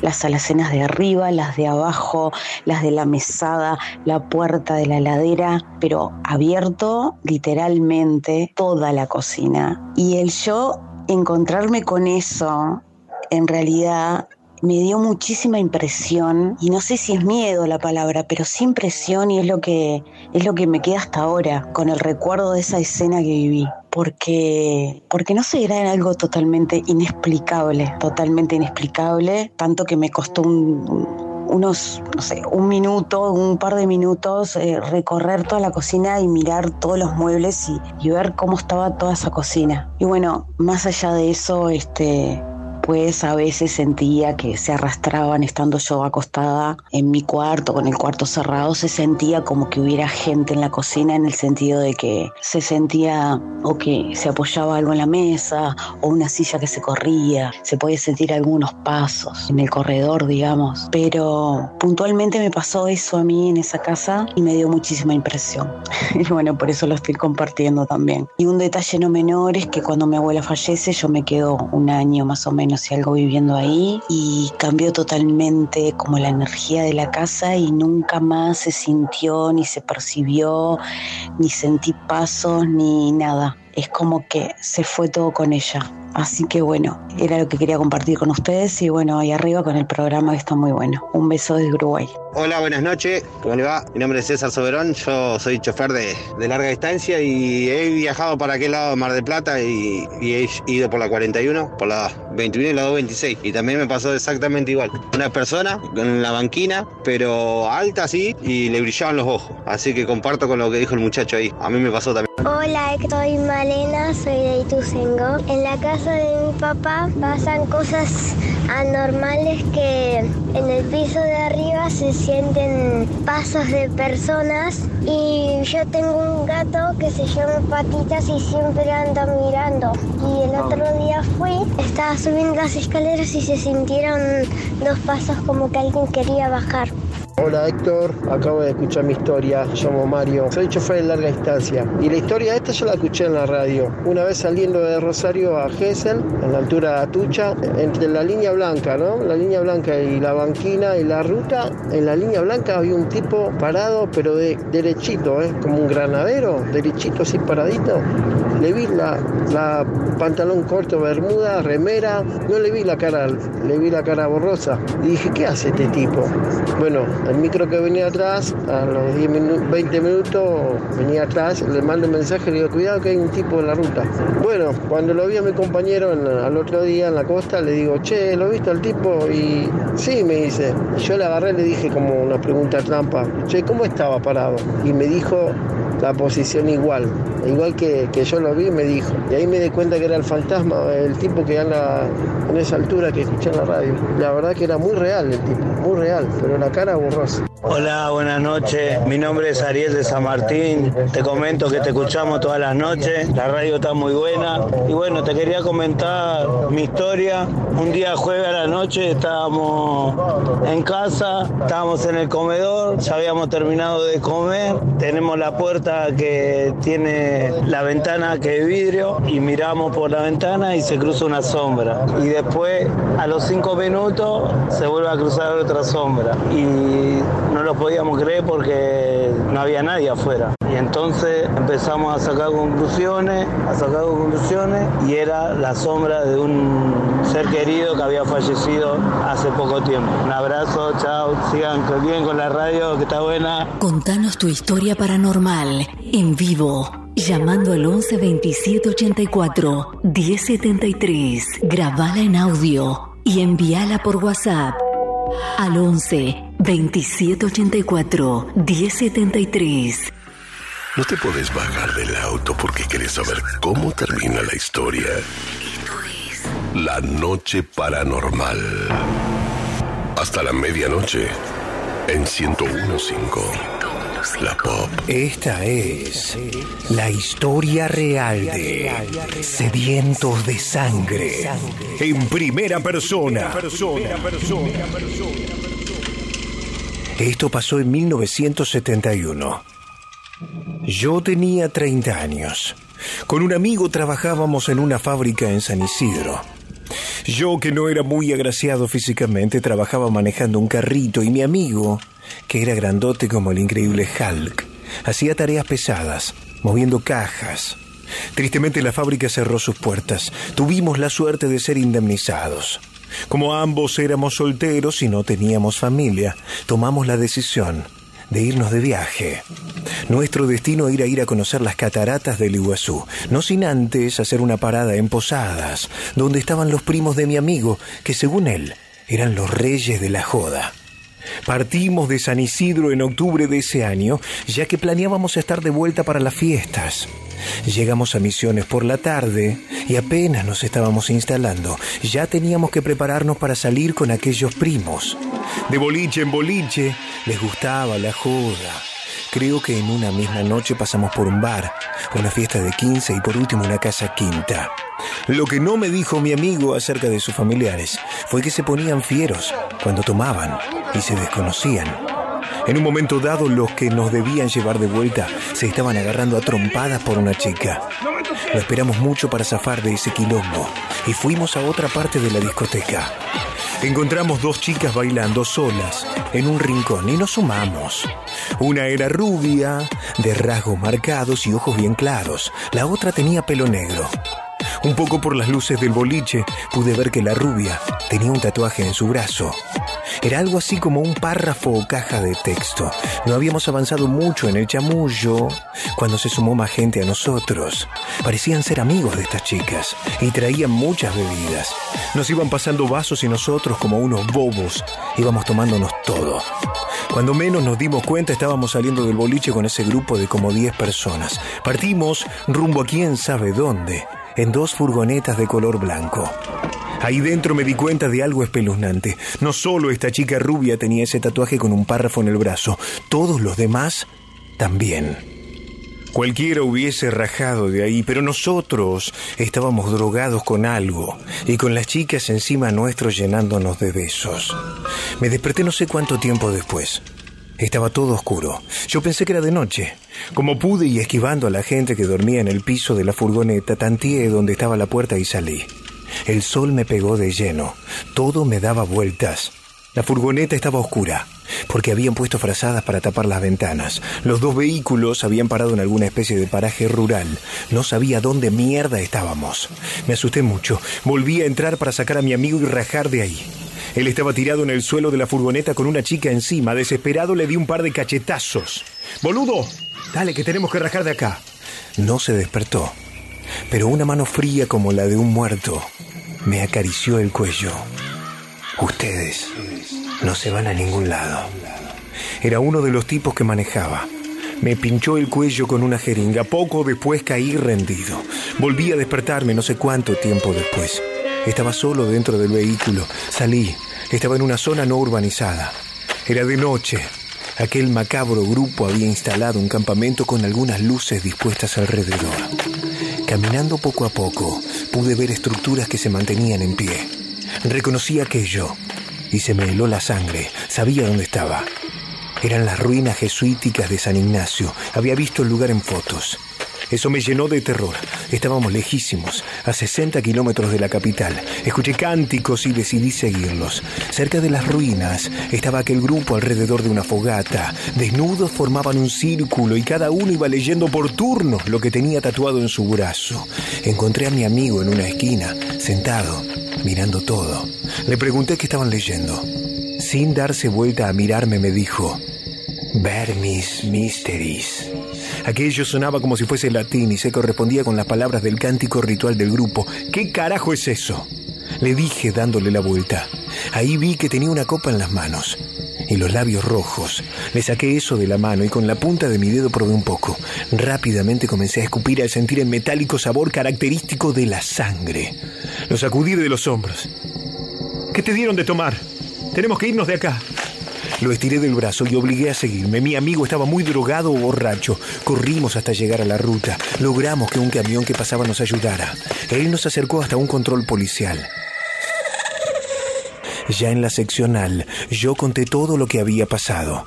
Si mi amigo hubiese llegado con la boca manchada de sangre, nos hubiesen creído, pero cometí la torpeza de pedirle agua al camionero que nos había llevado. Trajeron un médico que nos revisó y uno de los policías salió para investigar esa palabra que yo le había dicho, Bernie's Mysteries. Yo pensé que el tipo me había creído y que iba a volver con archivos sobre una secta satánica, porque me dijo, yo escuché eso en algún lado. Déjenme ir a hablar con alguien. Temprano esa mañana el policía regresó. Escuché que hablaba con nosotros y se mataban de risa. Vino hasta donde estábamos nosotros, que era una celda donde nos habían puesto frazadas. Mi amigo dormía y roncaba profundamente. El tipo tenía un libro en la mano. Me mostró la tapa. Literatura Fantástica, volumen 1. Hablé con un amigo mío, profesor de latín. Es de un cuento, pibe, eso, no es real. Tampoco encontramos a nadie en las ruinas. Pero si quieren realizar una denuncia, pueden hacerlo. Poco después, fuimos llevados a la ciudad. Mi amigo se puso mejor, pero no recordaba nada. De vuelta a San Isidro, yo investigué sobre aquel Vermis Mysteries. Efectivamente provenía de la literatura. Supuestamente era un libro maldito sobre invocaciones. Yo quise tomar esto que me pasó como una enseñanza sobre tener cuidado con los extraños. Si no me pude olvidar la aterradora experiencia fue por mi amigo, que yo supongo quedó traumatizado. Luego de aquello se volvió retraído, se aisló de todos. Yo temía que estuviera involucrado en algo satánico. Le dije que podíamos hablar si algo le pasaba. Pero no tuve suerte. En 1973 desapareció y no quise saber nada o investigar. Poco después me fui de San Isidro y volví recién en los 80.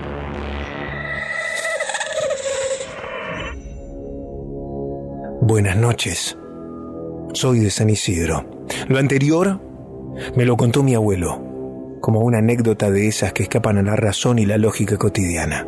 Con el paso de los años y por mera casualidad encontré un hecho en la historia de nuestro país que tenía una macabra conexión con la historia de mi abuelo. Por supuesto que a él no se lo dije, ya que podía matarlo de un susto. Le pedí que me escribiese en una hoja la historia, con la intención de que yo pudiese publicarla algún día.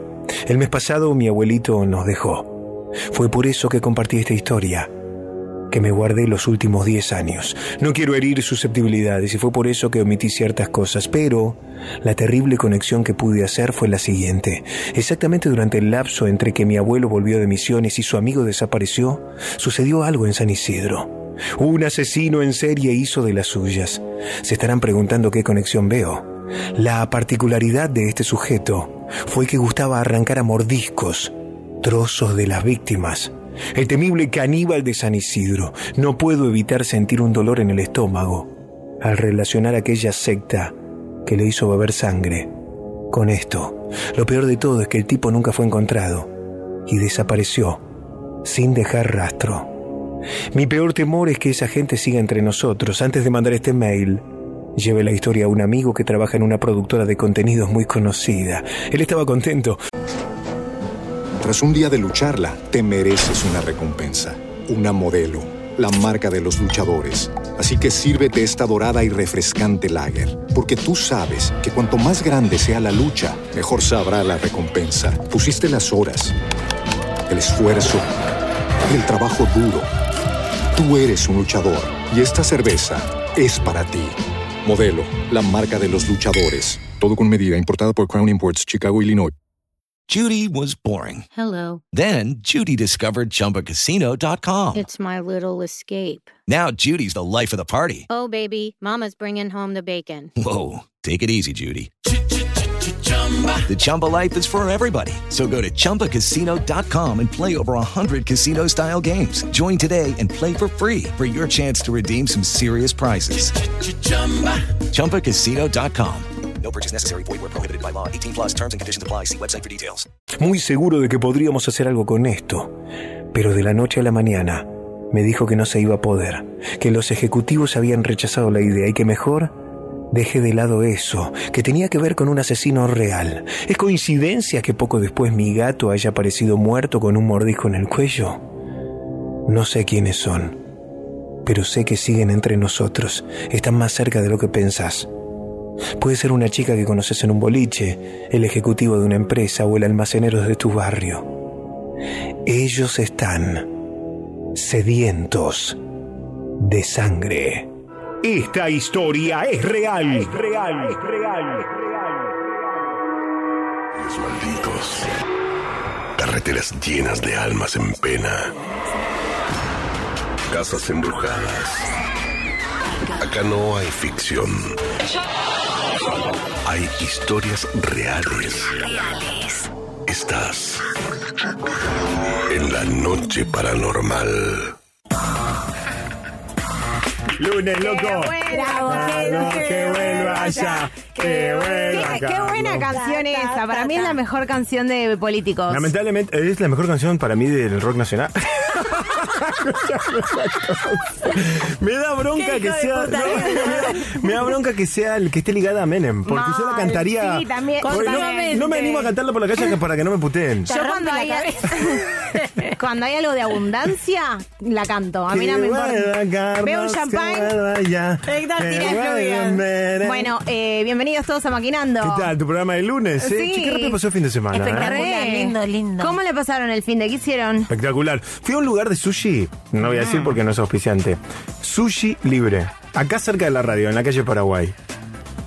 Entré con una emoción y me fui con otra encontrada. ¿Por qué digo? Fui con una persona, fui, éramos dos. ¿Quién? Su- no puedo decir. a decir. Sushi libre. Quiere Tenía que decir, probar. ¿Qué quiere decir sushi libre? Que puedes comer todo lo que se te cante. Te van trayendo bandejas de sushi Oh. y podés ir dame otra, y dame otra, y dame otra, y cada bandeja es un surtido diferente. Me encantó la propuesta, había caliente, frío, bla. Empecé a comer. Fui con un hambre de locos porque dije, es sushi Vos libre. hacía dos días que no comías. No el viernes. El, el- ¿Cuánto está el cubierto o lo que sea? Les digo el precio, no es un chivo, eh, por la duda que estoy No, escuchando no, pero ¿cuánto nunca voy a nombrar quién es. Eh, ¿Dónde es el lugar? Tres lucas el sushi libre. Ah, re barato. barato. La bebida aparte, pero tampoco te tomas todo. bueno. O sea, me parecía re barata y re, recopada la propuesta. El lugar, yo me imaginé que iba a ir a un restaurante eh, y no. Era un galpón. El olor a sushi me lo tengo hoy, incluso, desde el sábado. Me bañé cuatro veces Iba a ya. decir, pero no quedaba bien. No, era un lugar azulejado blanco. Parecía un, un quirófano de película de terror. Porque no había lugar para comer. Qué incluso. paranormal. No, estaban todas las mesas muy pegadas. ¿Todo parado? ¿Es de No, parado? no, sentados pero hacinados, loco. Era un comedor de colegio bueno, de los por 80. 3.000 pesos, Pero dije, con la persona que fui, dije, bueno, venimos mal vestidos, pero mirá que... Para como- mí ahí se lleva tupper. Bueno, No, déjame terminar. Macaron No, sí se pará, lleva te digo el remate porque va por ahí. Empezamos a comer con tal hambre que empecé a comer, a comer. Creo que en, en tres minutos comí 30 piezas de sushi. Y sí, si es un exagerado. Y después empezaron a venir calientes. Pac-Man. Y otra, y otra, y otra. Y en un momento ya estaba que vomitaba sushi. Y llegó, basta, no puedo más. Relajado. Vamos, no, vamos, no, nos fuimos. Bueno, la sensación fue, está bueno ir a comer a un tenedor libre sin un recipiente para llevárselo. Porque la pasé mal al final. Claro. Porque no me, no me pude llevar nada. Porque no Terminaste ahí todo todo lleno. explotado, no me podía mover. Hasta hoy me costó llegar a la radio, quiero decirles. Y no lo disfruté, o sea, Claro. fue re económico ponerle, pero la pasé mal después. no, no, la pasé no mal porque comí mucho, ¿no? Porque comí- porque no tengo el límite, como era libre, no tenía el límite de decir, bueno, Y vos listo, no tenés límites en No general. puedo. Me di cuenta que soy un adicto. Para mí es mejor. Ay, Dios mío, qué programa. Porque, no, me di cuenta de eso. Para mí es mejor de darte apuchitos a vos. Ey, pero Sí, ¿cómo lo parás? No, pero entonces no tengo que entrar más a un tenedor libre. 10 piezas, hasta acá llegamos. Eso, soy un tarado porque estoy pagando libre y como 10. Para eso compro 10 en otro Sí, lado. Pero ¿cuánto está?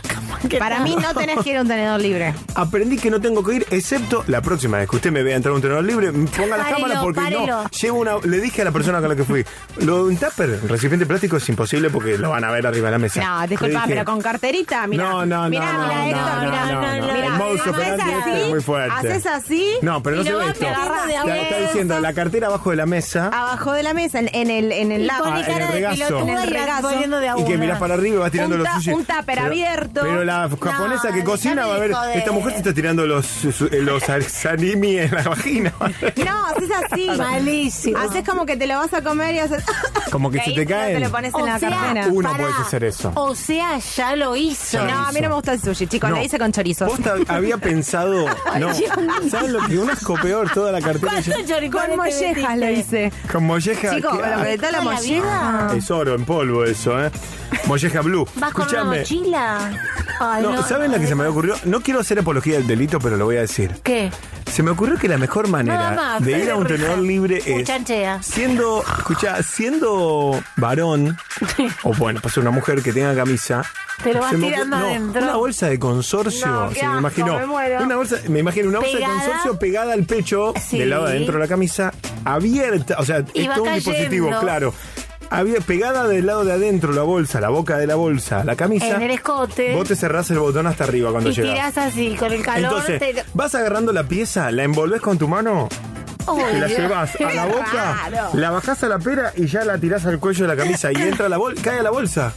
Pero imagínate Entonces, se cómo te, inflan- cae. Se te va inflando la bolsa Queda como tu como una panza. Como tu panza. Te queda la palta por un lado, el Bueno, sashimi por el bueno, otro, el- bueno, el, pero, salmón pero en te lo te comes Para, gratis después. con querida. una Comen, empanada. comen cinco chicos después. Banca, con dos, tres empanadas banco. El sushi no porque es Claro, frágil. empanaditas. Bueno, empanaditas una chinas. empanada china. Pero no está bueno porque vos te lo llevas Para a la boca no. y lo No, tirás es una arriba, adentro de la camisa. Es no se medio de nota. ciruja, perdón. Sí, Muy estamos hablando de eso. Pero bueno, si alguien lo hizo, que nos cuente también. Seguro que lo hizo, olvídate. Gente que seguro. lo hizo. ¿Alguna vez hicieron eh, o el rinraje o el... No estamos haciendo apología del delito, quiero decir. Pero sí. Pero tal vez de travesura de niño de llevarse algo que no era de uno. Yo en un kiosco, No me en un kiosco de mi casa, hasta que me vio el tipo y nunca Ah, más. pero te engolosinaste, me que te robabas todos los Porque días no, algo. porque le decía... Todos robamos alguna vez. Pero de chico y no lo hizo nunca más. Por ejemplo, le yo de decía. grande lo he hecho. Había un señor que le costaba mucho darse vuelta para agarrar. En ese momento vendía galletitas en lata. Ay, qué y tenía una estantería galletitas. llena de latas de Café, galletitas. la humedad, Con el vidrio billar y frenteado. Y reunión. yo le decía, dame anillito, Te das bananita. vuelta y sacas del otro lado. Le decía, y dame, y siempre le pedía la lata que estaba arriba de todo. Y estaba así. Y dame un cuartito Para de esa. entretenerlo. Cuando el tipo se daba vuelta de las latas que estaban adelante. cuatro manos. A cuatro manos, pero posta ahí re mal. Me metía en la mochila, galletitas, todo. ¿Pero qué, qué estabas? ¿De un síndrome de ansiedad? No, eran eran travesuras, travesuras, pa- no- probaba no- los límites. No sentía que estaba haciendo algo malo. Después sí, obviamente de grande, eso tenía ocho años yo, ¿eh? No, que- Tan bebé, no. No, Tenía de 16, no De adulto me di mientas. cuenta que era un error y nunca más lo hice. Pero me acuerdo también, porque me empezó a dar pena, a medida que yo fui creciendo, me empecé a parecer al hombre. Yo- Que ya me cuesta darme vuelta. Digo, mira vos, yo aprovechaba la lentitud del movimiento de este tipo para, darle galletita. Un Un, un HDP. Yo Sí. tengo una amiga que va a los supermercados y Ponte que las amigas de a todas delincuentes, Sí, todas ahora está delincuentes. Viviendo en las Europas. Eh, iba al supermercado. Así llegó a la Europa, llegó. así llegó, eh. Iba y se tomaba, se agarraba una chocolatada, ¿viste? De cajita, la chiquitita, y se la tomaba en todo el supermercado y después Y la tiraba tiraba. así, agarraba una Gatorade, Sí. va, iba, se la tomaba y la tiraba. acá te para seguridad. no, en el, puede en el nada. en el verde, en el del No, elefantito. si la sabes hacer no te no se dan No, cuenta no se porque dan no te cuenta. están siguiendo minuto a minuto. Claro. o sea. Y Yo pero trabajé en iría así. supermercado. Iría, ay, alguien me persigue la cámara. Yo no puedo. Pero ustedes saben que hay seguridad que están de civil en los supermercados también. Que hacen, son falsos clientes que te están marcando y vos no te das cuenta. Viste Te que ahora hay supermercados que te, te pasas vos las cosas, no tenés que ir a Sí. la cajera. Oh, acá no a mí me puede. tienta eso. No, pero igual vos tenés que ir con el ticket a la caja y controlar. No, no me controlan nada. Pero Yo no acá tengo- en Aires. Enfrente de mi casa. Uh, qué desperdicio, eso No, no, bueno, sirve. a pasar la dirección que. Esa gente se va a hundir. Hay que Nunca tirar me el piden aguinaldo, ni un pasar la ticket dirección que hay que tirar y yo aguinaldo. paso las cosas. Digo, este, este salerito, podría no pasarlo, pero no, me, No, no, digo, no, no, no. me voy a quemar. en No, no, el la verdad que no. Súper de Eh, enfrente de mi casa. Muchas veces, muchas veces, ya ahora de Como adulto. la marca de la Z. Pero eso está, es todo legal. Eso no hay nada ilegal. Ella hace varias cositas ilegales que no podemos decir. No, No, es- son, il- digamos, son no. legales, No. son legales. Eh, muchas veces de adulto me, me estuve como tentado y dije, no, ¿cuánto es? Por ejemplo, cuando me dan mal el vuelto. Me pasa muy seguido que me dan mal el vuelto, de más me dan. Te van de Porque pago. se deslumbran por tu sonrisa. Puede ser, porque además soy Y el la voz, Rossi. por eso. Eh, me conocen en el ida y vuelta, digo, ay, paranormal, eh, se- eh, y me Tirás dan una cualquier cosa. risa. Le pago con 500 y me dan un vuelto de 1500. ¿Cómo es una cosa de Claro, loca? Me está dando de más de mil. Sabes que muchas veces me tenté a decir, ya fue loco, si el chabón no está atento, ya fue. Pero te da lástima porque No es lo puedo- empleado. no es que el empleado lo tiene que pagar. No lo puedo hacer, le digo, Pero "Mirá, ves, estás eso, dando es- de más. eso sería cagar al empleado. Pero cuando cagás a una empresa Pero vos ya sos, multinacional. eh, el guasón, eh, claro, el argumento de yo que quería lo que está diciendo, claro. Bueno, No, no ella, sé. ella lo hizo, ella lo hizo en algún momento. No sé, me- yo no me animo, te digo la verdad, así me va también. Y sí. No me animo. Te va perfecto, pero no te. Me podría ir mejor, Sí. pero no me animo. No me Mira la. Macarena, no me animo, tengo límites. Yo a veces digo, qué boluda que soy. ¿Sirve? Yo digo, me lo pregunto continuamente. Vos nunca ¿Sirve robaste ser nada. tan buenuda? No. ¿Sirve ser tan buenuda? Digo yo, no. La respuesta es no, No, señora. ¿no les pasa que no pueden poner límites cuando alguien ya se está eh, pasando de... A mí lo que me, me podés robar todo y hay algo Menos que el me estoy- corazón. No, me podés robar incluso el corazón. Pero hay algo que estoy dándome cuenta a medida que voy creciendo que no puedo negociar más. El tiempo. O sea, me puedo robar todo menos el tiempo. Me está costando mucho decirle a alguien, no me interesa lo que me estás diciendo, y seguir de largo. El otro día Tiraste hace poco con un oyente. Pero no le dije no me interesa, le dije 30 tres segundos. Le dije, estoy 5 minutos tarde al aire. Te pone a prueba, Héctor. 30 Era segundos, ¿cuál era? Pero que te pones así, tengo me tres- pongo a llorar. El chabón de la, en la puerta me dice, Héctor, te robo 3 minutos. No me robé 3 porque estoy 5 abajo, le dije. 30 segundos, ¿qué necesitas? Te pones. Ah, te me dio el Sí, bueno. No, porque aparte desde las 7. ese El otro día me pasó, pero pues, decir que a Miriam Narcito la quiero y que la hicimos entrar al estudio. Pero a veces me pasa que viernes a la noche yo me quiero ir rápido y la gente dice una foto más. Y El te precio de la, pa- de la fama, Héctor. Pero Y sí, ¿Alguna vez viste que dejé pagando a alguien? No, yo me he quedado hasta las 3 de la mañana. No, acá. eso es mentira.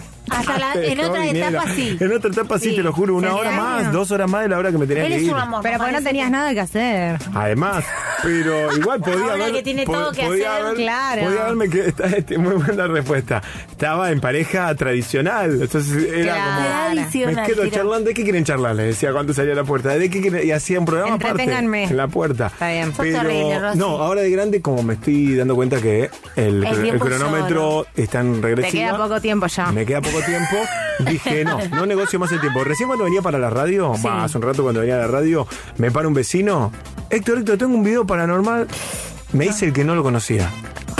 Ay, hijo de puta. Dijiste, no soy Héctor, soy Zafora. No, seguí- me ¿Y di qué vuelta, dijiste? me di vuelta. Héctor, Héctor, y vos de Ey, largo. Héctor, Héctor, Héctor, me di Ah, te vuelta. hiciste y me, y sordo. me tiré po- por la rampa del estacionamiento Dios prácticamente para que no me vea. Ay, pobre. Pero en otro momento les, me daba vuelta y sí, pero No te digo, daba el tiempo. si me doy vuelta llegaba tarde hoy al aire. Claro. ¿El qué es prioridad? El aire. El aire. Obvio, sí. El aire. El aire Pero siempre el decile aire. al vecino que sos vos, pero estabas mal. Un ruso, si estás escuchando, perdóname, loco. El ruso le decimos, perdóname. Que te manden mensaje de WhatsApp y lo lees cuando podés.